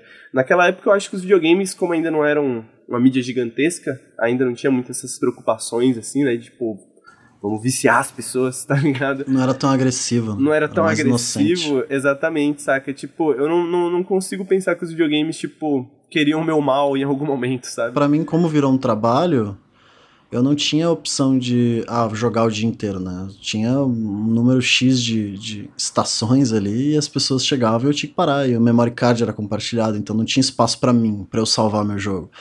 Saca? Tinha, era, era do cliente. Eu nunca tive um videogame meu. Até hoje, saca? Agora que eu tenho um videogame só meu, um PlayStation 4, eu nunca tive. Era sempre da loja, então aquilo não, nunca senti que aquilo era meu, né? Tudo que tava ali dentro era pro cliente, não para mim. E só que ao mesmo tempo, o que, me, o que fez eu me interessar para começar com a, o canal no YouTube, eu começar a falar de videogame, o jornalismo, né, entre aspas no meu caso, é porque como eu era o, o cara que conhecia videogame, meu irmão se afastou de videogame logo depois que ele começou a faculdade, ele não, quase não jogava mais, então eu que meio que virei o, o, dono da Lan House, né? Eu que virei o dono da locadora. Então quem fazia a decisão de qual jogo comprar, ou de do que, que ia fazer mais sucesso, ou do que, que era interessante de se ter na loja, era eu. Então eu tinha que estar sempre com a revista na mão, lendo, eu tinha que estar na internet buscando notícias, eu tinha que estar sempre ligado nesse universo, porque era parte do meu trabalho e porque eu amava fazer isso. Eu, o dia inteiro eu podia ficar ali lendo sobre videogame e, saca, porra, eu tava feliz. E ao mesmo tempo eu, era o meu trabalho. Então quando chegava o... eu lembro muito disso, lá no Ceará tinha um, tinha um mochileiro. Que era o cara que vinha com uma mochila cheia de jogo pirata. Era cheio de jogo pirata. E ele chegava com um mochilão e aí, qual jogo você vai comprar? E, tal. e eu tinha um valor X que eu podia gastar, né? Então eu lembrou tinha... o cara do Resident Evil 4. Nossa, e era bem isso, era bem isso. Aquele CDzão roxo atrás, saca? E eu tinha, ah, eu tenho, sei lá, 50 reais, então eu posso Ele comprar tantos jogos. Assim, aí tinha tipo Jax, Final Fantasy. É, exatamente. tá uh, aí eu, tá, beleza, o PES novo, separa aqui que eu vou precisar de uns dois. Aí, beleza, qual o próximo? Hum, será que eu pego o Onimusha? O que, que, que a galera vai gostar mais? O que, que faz mais sentido aqui, saca? Então, assim, Você eu era o cara que, que você queria jogar? Ah, com certeza eu pegava um, um Final Fantasy X ali que eu sabia que ninguém ia jogar e, pô, muita gente jogou, eu tava errado, mas enfim. Então, isso meio que foi o que construiu toda foram todas as etapas até chegar onde eu tô hoje que continuo vivendo de videogame então meio que sempre foi trabalho para mim então né eu não nunca usei como escapismo porque muito interessante é, é literalmente relação. a minha sobrevivência é o videogame uhum. então muito interessante. Não tem como eu sair daqui. Sim. Ainda bem que eu gostava. É, Nelson, tu tava falando alguma coisa antes do Bruno começar? Tu pode continuar? Não, eu só queria botar o um meu ponto de vista em cima, porque o Ricardo falou algo interessante, né? Se atrapalhou de alguma forma esse vício, né? Esse, esse escapismo. Assim, quando eu era criança, uma da. Um, ele falou assim: ah, você é inteligente, você gosta de estudar. Assim, a minha motivação de estudar era ganhar um videogame novo, era ganhar uma fita. Muito então, bom. Então, assim, é, mas é verdade, assim. Eu, eu, eu sabia que se no, no, no, no final do bimestre eu não tivesse notas pelo menos acima da média, meu pai não ia me dar dinheiro no final de semana para alugar uma fita nova, ele não ia comprar o videogame que eu queria. Nelson, essa é a ia... lógica que as pessoas usam para cachorro, Nelson. Cara, mas, é, se você se comportar com mas vai funciona, mano. Se eu tenho certeza, eu tenho certeza que tem eu tenho. Não, não é pra cachorro, é, é, é, é, é meio assim, é, uma, é, é, um, é uma recompensa por você ter feito o seu trabalho, como minha mãe falava na época, né? Você não faz mais do que a sua obrigação. E é verdade. Comigo, véio, o meu pai tentava, mas não funcionava comigo, é, não, cara. Nem isso comigo funcionava, velho. E aí, tipo, eu dava um jeito assim, eu parava de lanchar pra juntar dinheiro pra, com, pra comprar Não, fita, e no tá final ligado? das contas, isso, não, eu não tô falando isso como demérito. Quer dizer, eu acho que no fim das contas eu tô um pouco certo. Você gostava de estudar, ainda que por um motivo X, né? Isso não, isso não funciona com todo mundo. É, eu, não é que eu gostava, né? Assim, eu tinha algumas matérias que eu gostava e me esforçava mesmo, tanto é até que eu, eu fiz engenharia química porque eu amava muito matemática, física e química. Então, assim, tinha realmente algumas coisas que eu gostava, mas tipo, geografia Pra quem história, não sabe, nada. rapidamente, o, o, o Nelson é um engenheiro químico, tá? É isso, verdade, Nelson? É, engenheiro brabíssimo. químico. Pois, oh, ele tá a, única, certo. a única pessoa aqui do Nau- Nautilus formada num curso de verdade, né? Eu não, eu não sou esse tipo de engenheiro, o Henrique. Não, não sou. Definitivamente. Mas o. Então, assim, eu, eu, eu gostava. É óbvio que de- em algum ponto eu gostava de estudar, porque se eu não gostasse, eu, eu ia inventar alguma coisa, eu ia dar um jeito de ter o meu joguinho no final do, do dia, mas. É, a verdade é que isso foi uma motivação real, assim. Eu realmente ficava empolgado por, por uma promessa de ter um jogo novo no final de semana que eu ia alugar ou coisa do tipo. E uma outra. E você falou um negócio de depressão também, você falou que, que ah, de repente os, os jogos talvez tenham ajudado a afundar você mais numa depressão que você nem sabia que, que tava É, não, passando. eu não acho que o jogo me afundou, ele definitivamente me ajudou, mas você entende? Por Eu- não, não, dep- sim, a entendo. junção das de- duas coisas. Fica difícil de levantar. Quando você tá confortável, É, você não levanta, é, né? Tipo, é. eu entendo isso. Mas comigo foi o oposto. Assim, eu, eu não, eu passei por um, uma- um problema de depressão bem grande quando minha mãe faleceu. E eu soube da doença do meu pai. E então, assim, eu sei que quando eu estava na época de faculdade, eu dizia que eu estava com depressão, mas eu não estava. Eu estava depressivo, eu estava triste, eu estava mal. Então, eu, eu, eu e talvez eu possa, pode ser que eu passe por algum momento mais tenso na minha vida que eu até olhe para trás e falo, pô, aquilo também não era depressão. Porque assim, é, é- é difícil você se autodiagnosticar, né? É uma coisa complicada. Mas assim, o, o fato é que quando eu estava na, na- na época de faculdade, eu, eu fiquei muito, muito indeciso, sabe?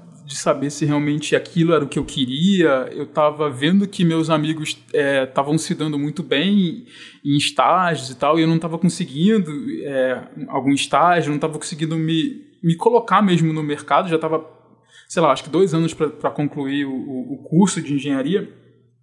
E isso porque eu, eu talvez reflexo do, do, da minha infância, de, de, esse bullying, essas coisas, eu sou, eu sou uma pessoa muito tímida, eu tenho muito problema de falar em público, eu não consigo me impor muito bem. Me apresentar, hoje eu falei, ah, apresentação, apresentação, me apresentar é uma coisa muito difícil para mim, por mais tola, mais tolo que isso pareça. Me apresentar, me falar não tanto, mas me apresentar é esquisito, sabe? Ah, eu sou Nelson, faço isso, tenho isso, isso é esquisito para mim, isso sou estranho. Então isso me causa uma certa ansiedade. E, e, eu sempre tive esse problema de falar em público, eu sempre quis muito, é, eu sempre tentei ser bem discreto e, e não aparecer muito, porque eu, eu tenho esses, esse, essas coisas que ficaram ainda, né? Eu, eu tento é, lutar contra isso, mas são coisas que permanecem com você e, e meio que me moldaram, né? Como pessoa. Então, eu acho que por isso eu fiquei, comecei a me questionar se realmente estava no, no, curso certo, se, se eu ia dar certo como profissional. Então, eu fiquei. E foi, isso foi na época que a UF, eu fiz a UF, a Federal Fluminense, e ela teve greve. Ficou numa greve por um tempo.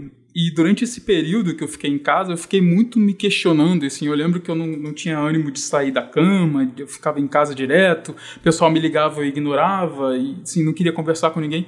E, bem ou mal, uma das poucas coisas que, que fazia eu, eu me agitar, ou levantar da cama, ou querer alguma coisa, era justamente o videogame, né? Na época, era, acho que era o GameCube que eu tinha, e inclusive foi isso meio que, que fez eu, eu, eu acordar, eu voltar a me movimentar, fazer coisas, sei lá, procurar sair daquela, meio que daquela fossa que eu tava. Então, eu via que eu tava mal quando nem videogame eu queria jogar, tá ligado? Exato, exatamente. É, é isso já aconteceu comigo em algumas vezes, mas, mas de, de alguma forma eu via que aquilo ali ainda era um incentivo para mim, entendeu? Então eu, eu não sei se como um escapismo, eu acho que não era um escapismo, era, era simplesmente uma atividade que eu ainda tinha interesse de fazer, porque o restante das atividades eu não tinha. Nem, nem vontade de comer, tomar banho, levantar, eu queria, por mim, eu ficava dormindo. Era isso. Eu só sinto que é que é perigoso, Nelson, essa relação. Ainda que é uma coisa que você queira fazer, mas esse lance de, em vez de você tratar o problema, você sumir num espaço seguro. Eu acho que esse espaço seguro é bacana que ele exista, Mas você sumir nele é meio perigoso, Eu não, eu, saca? não, eu não sei, cara. Eu acho que é muito sobre como você se relaciona com esse espaço, sabe? Tipo, eu queria, eu queria fazer uma interjeição justamente porque eu também não, não, não queria que, né, o que eu falei mais cedo ficasse, tipo, uma defesa dos videogames, né? Mas Não, quando eu falo- a gente tá mas- batendo um papo. Ah, não, sim, o que eu quero dizer é mais no sentido de, tipo assim, quando eu falo de, de culpar o mundo, é, é até no sentido de culpar o mundo por eu não ter uma boa relação com os videogames, sabe? De, a- em alguns certos momentos da minha vida, sabe? De tipo assim, eu nunca fui ensinado, assim, e tipo, tudo que me disseram não fazia nenhum sentido também, sacou? Porque, tipo, por- porra, por que, que eu vou parar de fazer o, o único bagulho que me parece divertido, sabe? Porra, aí as pessoas falavam assim, ah, mas o videogame, sacou? Sei lá, vai te tornar violento, sacou? E eu não via isso acontecendo, sacou? Tipo, ah, o videogame vai te Ah, deixar não, burro. é. Eu não via isso acontecendo, sabe? Então, tipo, tudo que me falavam que tinha o que o videogame tinha de ruim, não eram as coisas que o videogame tinha de ruim, sacou? Eu acho que eu comparo muito com a questão, sei lá, da maconha, sacou? Tipo, eu gosto muito de maconha. E as pessoas, quando me falavam dos maus, dos males da maconha, tipo, mano, nenhuma dessas coisas eram males. Hoje eu sei que tem males, mas são coisas que eu meio que tive que descobrir sozinho, saca? Tipo, com o tempo e tal. Então, eu acho que é meio que nesse sentido, assim. Eu acho que os videogames nunca foram exatamente um problema. Mas ele- eu, eu já tive uma relação problemática com os videogames, saca? Só que Ah, também sim. porque ninguém nunca conseguiu me ensinar um jeito, assim, de tipo... É, não eu, não, eu não acho que os videogames são um problema. Por isso que eu tava comentando. Eu, eu, eu espero que eu tenha enquadrado bem a pergunta. A pergunta era mais no sentido de, cara, vocês já não tiveram uma relação problemática É. com videogame? Não, com certeza. É por isso que, é, é por isso que eu falo nesse sentido, saca? Tipo, de, de, de como que você se relaciona com esse espaço, saca? Porque em certos momentos o videogame foi um escapismo pra mim, sacou? Mas, tipo, em certos momentos eu realmente precisava escapar, tá ligado? Exato, Então- é, é esse é o ponto.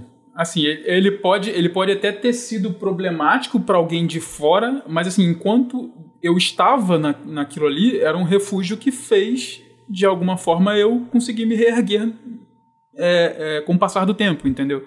Então eu acho que, que foi, foi um, um escapismo ou de repente um, sei lá, um mecanismo importante, né? Que me auxiliou a, a seguir em frente, de alguma forma. Eu reconheço que eu acho que a minha vida começou. O, eu tava batendo um papo outro dia com o Henrique sobre videogame e fé. Foi um papo muito louco, né?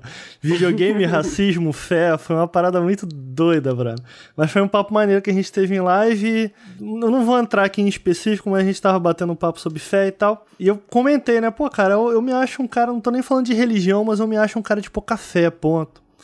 E ele comentou, porra, brother, mas você me, me contou que você criou o Nautilus muito por conta da tua namorada, que, porra, te incentivou a ir lá, ir atrás. Você vê, nesse, nesse, nessa faísca de fé, de repente, que tu teve, olha o que que aconteceu. Pô, tu tá aqui comigo agora, cara, a gente tá aqui com 300, 200 pessoas ouvindo a gente bater um papo, você sabe, você tem um espaço na internet, enfim.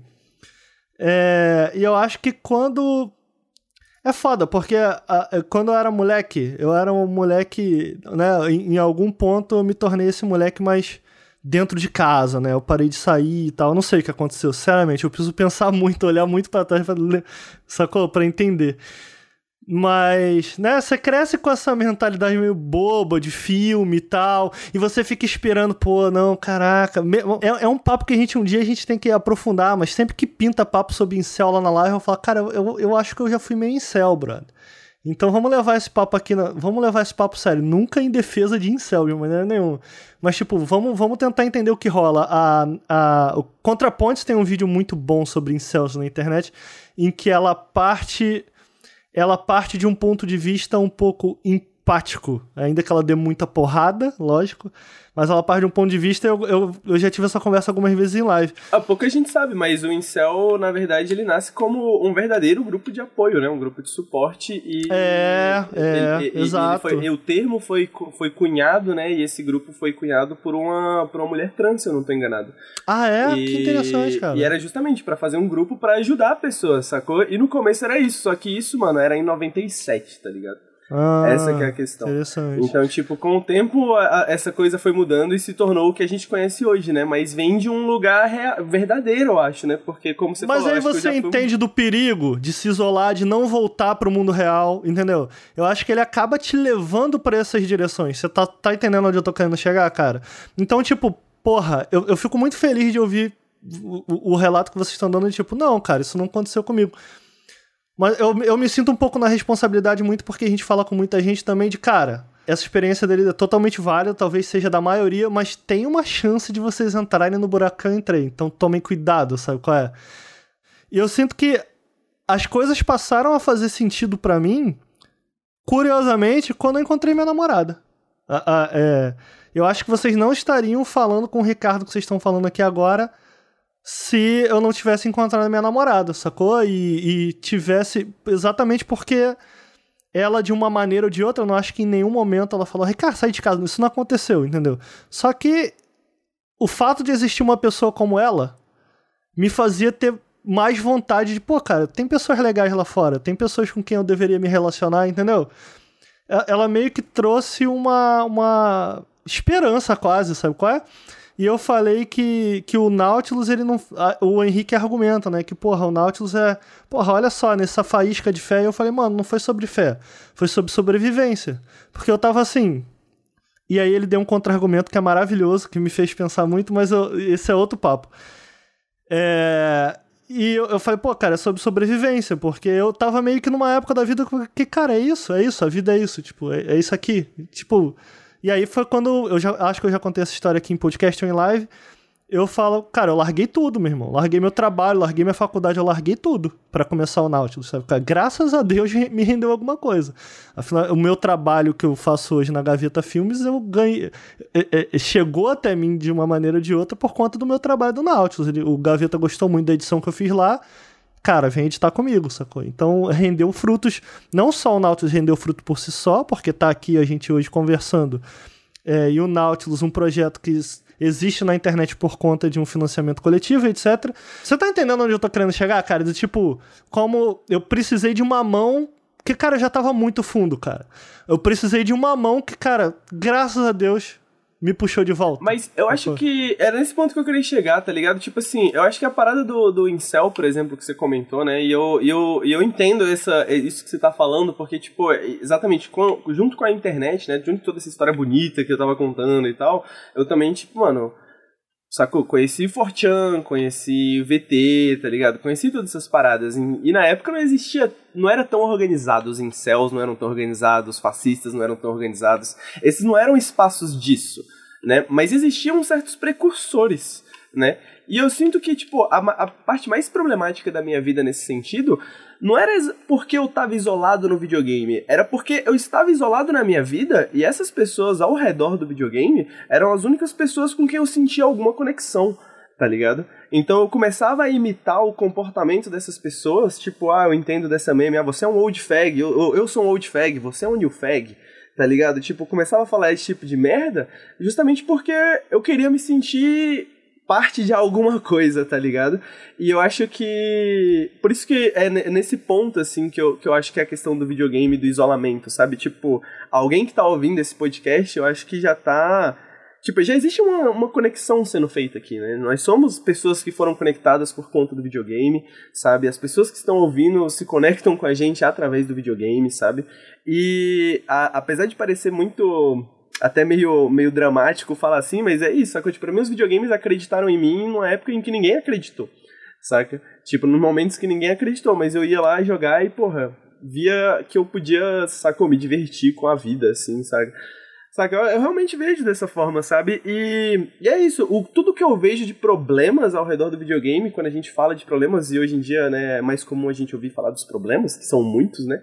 É justamente coisas que acontecem ao redor do videogame, sabe? Tipo, pessoas que eu sinto que nem. É igual, tá ligado? O bagulho do Xbox, assim, ah, o canal que mais joga videogame. Mano, é, talvez seja o canal que menos gosta de videogame, sacou?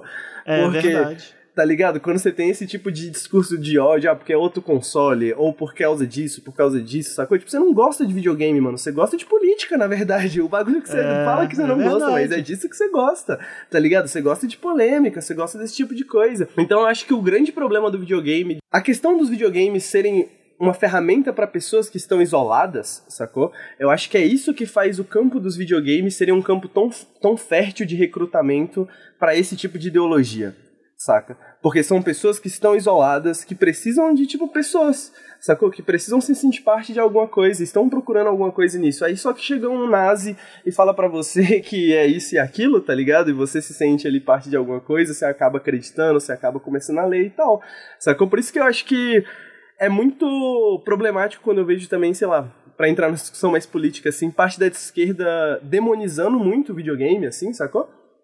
Tipo, porque as pessoas que É gostam verdade. de videogame não vão parar de gostar de videogame, sacou? E se você começa a demonizar o videogame como se o videogame essencialmente fosse algo ruim, saca? Tipo, essas pessoas vão ficar mais vulneráveis ainda, É porque elas vão ficar mais isoladas ainda, sacou? Tipo, você tá Mas você tirando... entende, É, você entende porque eu, eu, eu acho essa frase da Heather tão impactante, pelo menos pra mim, sabe? Do tipo, cara, escapa, vai lá, mas volta. sabe? Exato. E, e é foda, porque voltar às vezes é difícil. Eu acho que é, você, você entrou num, num ponto que é importante. Tipo, às vezes você tá querendo voltar, mas pra onde tu vai, sacou?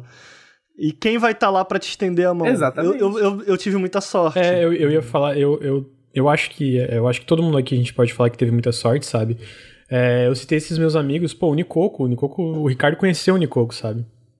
O André, esse, esse grupo que, quando eu voltei meio traumatizado dessa outra escola, e, e Ricardo, inclusive foi engraçado, a gente tava falando sobre um monte de coisa de política e tal, tal, social, e uma das razões que eu imagino que talvez eu era um alvo é porque, assim, quando eu entrei nessa escola foi por bolsa, né?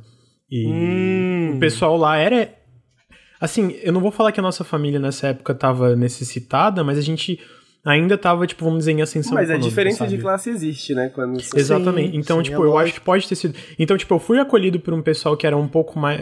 Não era nem necessariamente que esse pessoal não tinha dinheiro, mas era um pessoal que não era tão.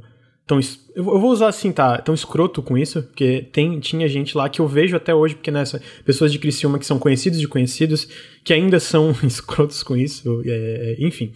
Então, tipo, quando eu voltei pro, pro Michel, que foi onde eu me formei, eu voltei um pouco naquela meio traumatizado, meio fechado, meio, cara, eu não quero passar por isso de novo. E eu também, tá? Não vou falar que não, mas eu também sofri bullying no Michel. Nesse outro colégio, né? Só que assim, a, a diferença é que ali nesse. né, quando eu voltei pro, pro Michel, que foi essa escola que eu me formei, eu tive em quem me apoiar. E foram pessoas que não desistiram de mim, que foram atrás de mim, mesmo quando eu não tava. Não, eu vou ficar em casa. Tipo, elas iam, pô, não, vamos sair, cara. A gente quer que tu saia com a gente. Vamos. Não sei. Não, vamos, mano. Vamos sair, entendeu? Então, pô, tipo, é, é, esse- esses, é, os guris que eu citei também, amigas que eu tenho até hoje, assim, que são é, amigas próximas até hoje, sabe? E eu, e eu considero que eu tive sorte. E não só isso, cara. Quando eu entrei na faculdade, isso do Incel, mesmo com esses amigos. E é foda, né, mano? Tá ali num meio, escola particular. é, todo mundo meio, tipo, classe média alta, branco, etc. Então, tinha muito desse pensamento, não necessariamente que, que alinha com o Incel, que é esse negócio machista, esse negócio meio. Pô, tinha muita. Tinha homofobia dentro da minha escola, eu com certeza já reproduzi é, esse tipo de atitude. Quando eu me mudei depois, é, quando eu fui pra faculdade, eu tive. E aí eu comecei a ficar amigo de muita gente, por exemplo, da, da- da- do círculo LGBT, entendeu? E aí foi também mudando a minha perspectiva pra muita coisa, mas mesmo nisso foi todo um processo. Cara, eu fui super liberal um, um tempo, uns anos atrás. Eu tinha uma outra. Quando eu conheci o Ricardo, a gente tinha uma opinião muito diferente de muita muito coisa. sabe? diferente. Muito, diferente. Então, só que assim, a gente meio que não só foi um conversando com o outro, como a gente teve essa sorte que o Ricardo comenta, de, de conhecer essas pessoas, sabe? Que foram construtivas pra gente, que mesmo às vezes discordando e tendo essa, essa coisa de, né, normal ter esse, vamos dizer, conflito, discu- discussões, foi uma coisa construtiva, uma coisa que a pessoa não desistia uma da outra, tava ali, sabe?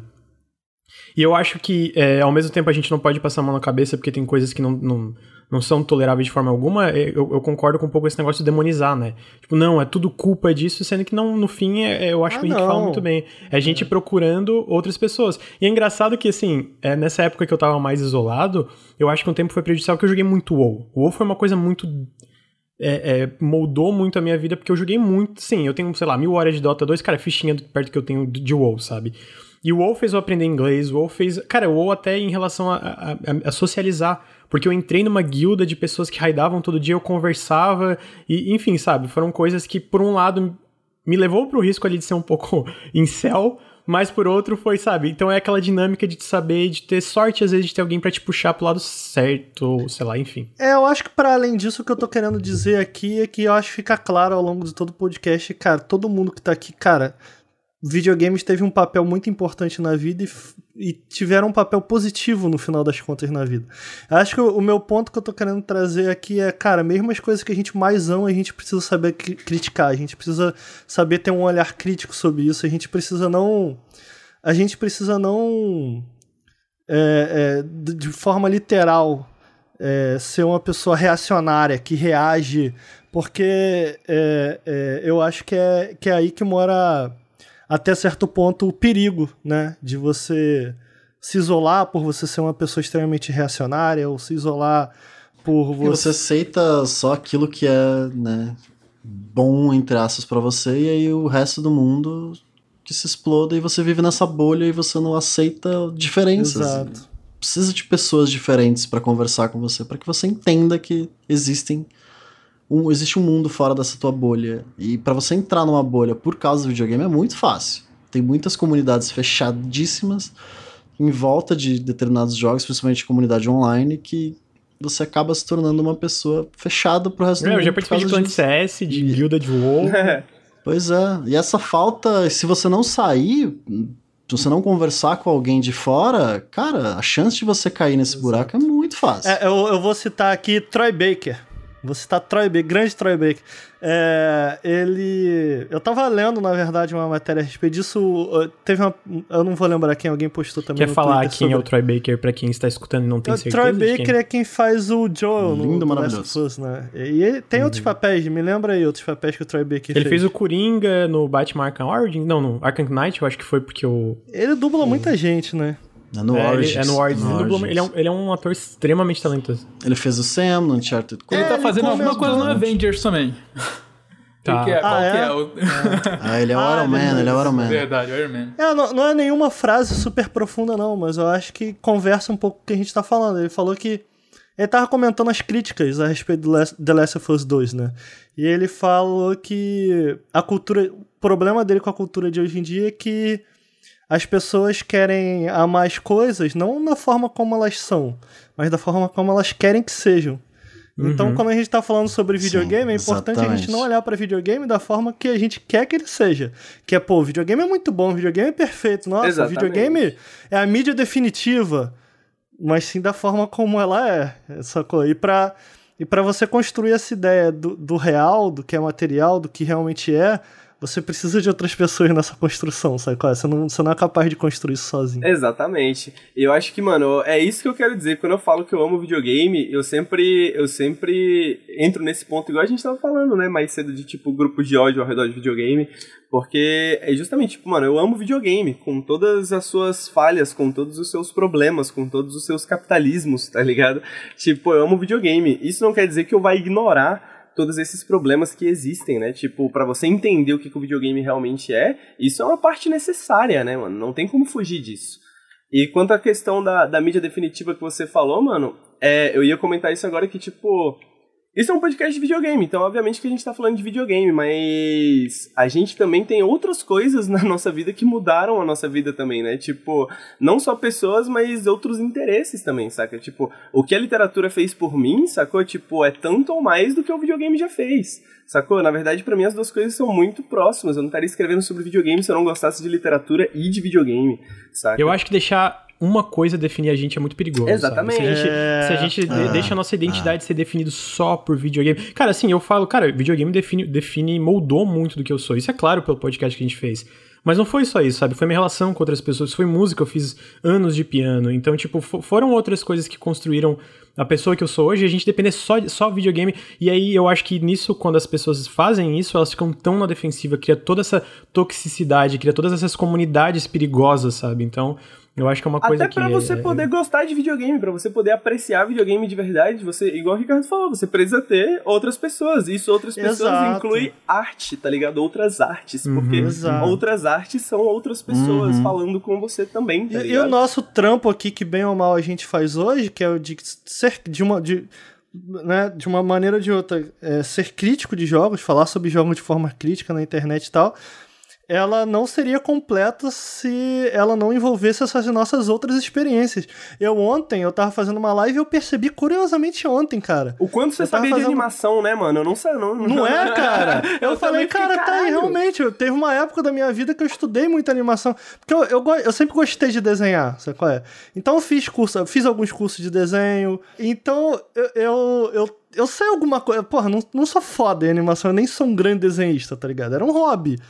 Mas, pô, desenhar sempre foi uma parada muito gostosa na minha vida, sabe qual é?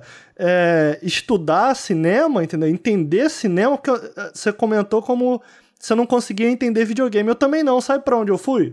Eu fui tentar entender cinema. Cara, como as pessoas gravam essa porra? Como que isso funciona, entendeu? É, eu também. Eu, eu queria botar um canal de cinema antes de começar um canal de videogame, porque eu amava cinema e eu E queria falar ma- de cinema. Só que eu senti que tinha muita gente falando disso. Tem já, mais um ah, ponto que eu acho que conecta com você também, sério. Bruno. Eu, eu tinha um grande interesse em RPG. Então, porra, eu lia muito, eu- porra, eu lia desde moleque, me amarrava em Senhor dos Anéis e tal, sacou? Então, tem toda essa relação com essas outras coisas. Se você deixar, se você criar sua identidade e deixar que ela orbite apenas em volta de uma marca, é que você bota isso comigo, não. É, ou de um... Não é nem uma mídia, né? É pior, tipo, se for uma mídia já é ruim, mas. Pior ainda, né, brother? se for uma marca, E- então, mano. então você- assim, quando, quando o cara muito orgulhosamente bate no peito e fala, porra, a gente, a gente somos o canal que mais joga videogame, eu penso, cara, talvez esse seja o problema. Talvez o problema é que. Talvez o problema é que você não explora outras mídias. Talvez o problema é que você passa o dia inteiro enfurnado nesse quarto fedorento. Jogando videogame como eu fazia também, e só que a diferença é que eu saí desse buraco, eu percebi no buraco que eu tava entrando. Você se orgulha disso, você criou sua identidade ao redor disso. Você se acha foda, porque você passa o dia inteiro só no videogame, porque videogame, videogame, videogame. Cara, a gente precisa de outros interesses, sabe qual é? E, cara, isso tá vindo de pessoas, brother, que são apaixonadas por videogame. É, mas? Ricardo, eu tenho uma, eu tenho uma pergunta aqui. Aham. Tu fala de se enfornar no quarto aí, mas Hum. quando saiu Destiny 2 no PC. Foi um evento. Sim, né? E quando sair Não, o Witcher cara. 3, Quando saiu Não, do cara, Witcher pô, 3. pô, bom demais. Bom, Mas pra, pra levar um papo sério sobre isso, assim, mano, é, eu, é, sobre essa parada de se enfornar no quarto, né? Que a gente tava falando de como que você se relaciona com as paradas e tal. Tipo, mano, hoje em dia, tendo jogado muita coisa, sacou? Tipo, tendo jogado, mano, realmente, assim, ó, Valorant. quase tudo, tá ligado? no sentido de, tipo assim, tendo jogado quase tudo que existe, assim, pelo menos até onde uma pessoa pode ir, assim, saca? Tipo, tem pouca coisa hoje em dia que me interessa, assim, ao ponto de, porra, eu quero, mano, passar, me enfurnar no quarto, assim, É jogar, tá ligado? Quando tem, eu a aproveito essa sériezinha às sensação. vezes. É, tem uma sériezinha, verdade, mas tipo, eu exato. aproveito a sensação, sacou? Exato. Tipo, eu sei que não é um bagulho que vai durar pra sempre, eu sei que eu tenho Exato. outras coisas na minha vida pra fazer, sacou? Mas eu penso assim, porra, essa semana eu vou ficar, mano, jogando Monster Hunter assim, ó, até o dedo doer, tá ligado? E, porra, é legal também. Sacou? Tipo, o importante é que não. É diferente de quando eu era mais moleque, né? Tipo, eu antes eu não via um, um ponto de saída, né? Tipo, hoje em dia eu já vejo, sacou? Tipo, pô, eu vou passar esse tempo aqui. Até a Letícia já sabe, assim, porra, você, quando você encontra um jogo novo, você fica assim, né? Aí eu fico tipo, não, beleza, é só três dias, eu prometo que depois, sacou? Acabou, tá ligado? E geralmente ele veio nessa linha. Eu ia argumentar que isso não acontece só com videogame pra mim. Porra, meu irmão, ontem eu tava aqui enfornado editando vídeo, tá ligado? É. Então, eu, eu, quando começo a editar vídeo, eu, eu, eu fico, como diria o Henrique, acho que foi no, no vídeo do Henrique que ele falou isso, não lembro. Eu entro em the zone, irmão. Eu esqueço, eu, eu, eu perco a fome, brother. Eu fico, sabe, eu, eu gosto muito de editar vídeo. Então eu fico tão concentrado ali, cara, que eu esqueço da vida. Quando eu olho, caralho, meu irmão, 5 da manhã tenho que dormir. Então isso não é só com videogame, isso é uma característica minha.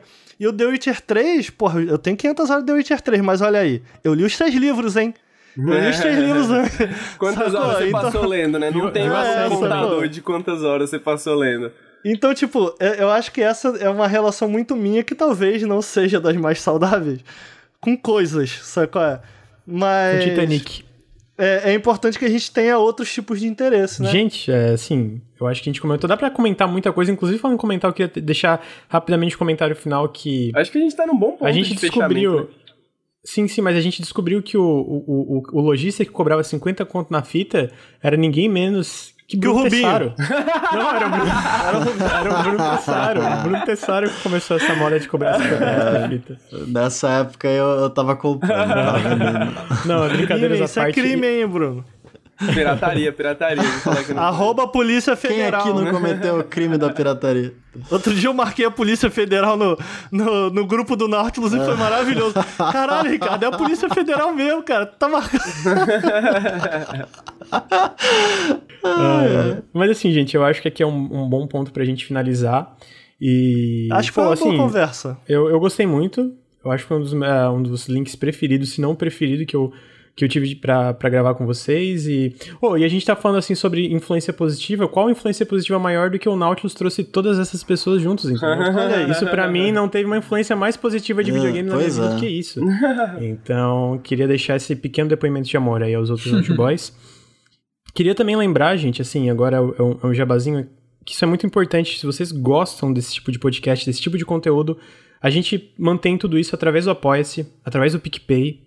Então, que as nossas, as nossas é, campanhas de financiamento coletivo. Então, apoia.se barra Nautilus, picpay.me barra canal Nautilus.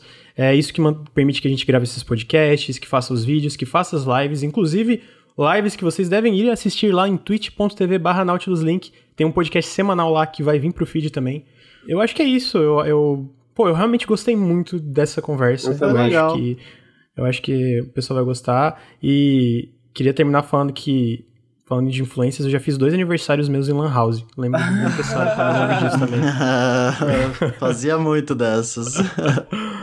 Bom, eu acho que com isso a gente encerra o Nautilus Link 14. É, como videogames moldaram nossa vida, não decidi, um título ainda.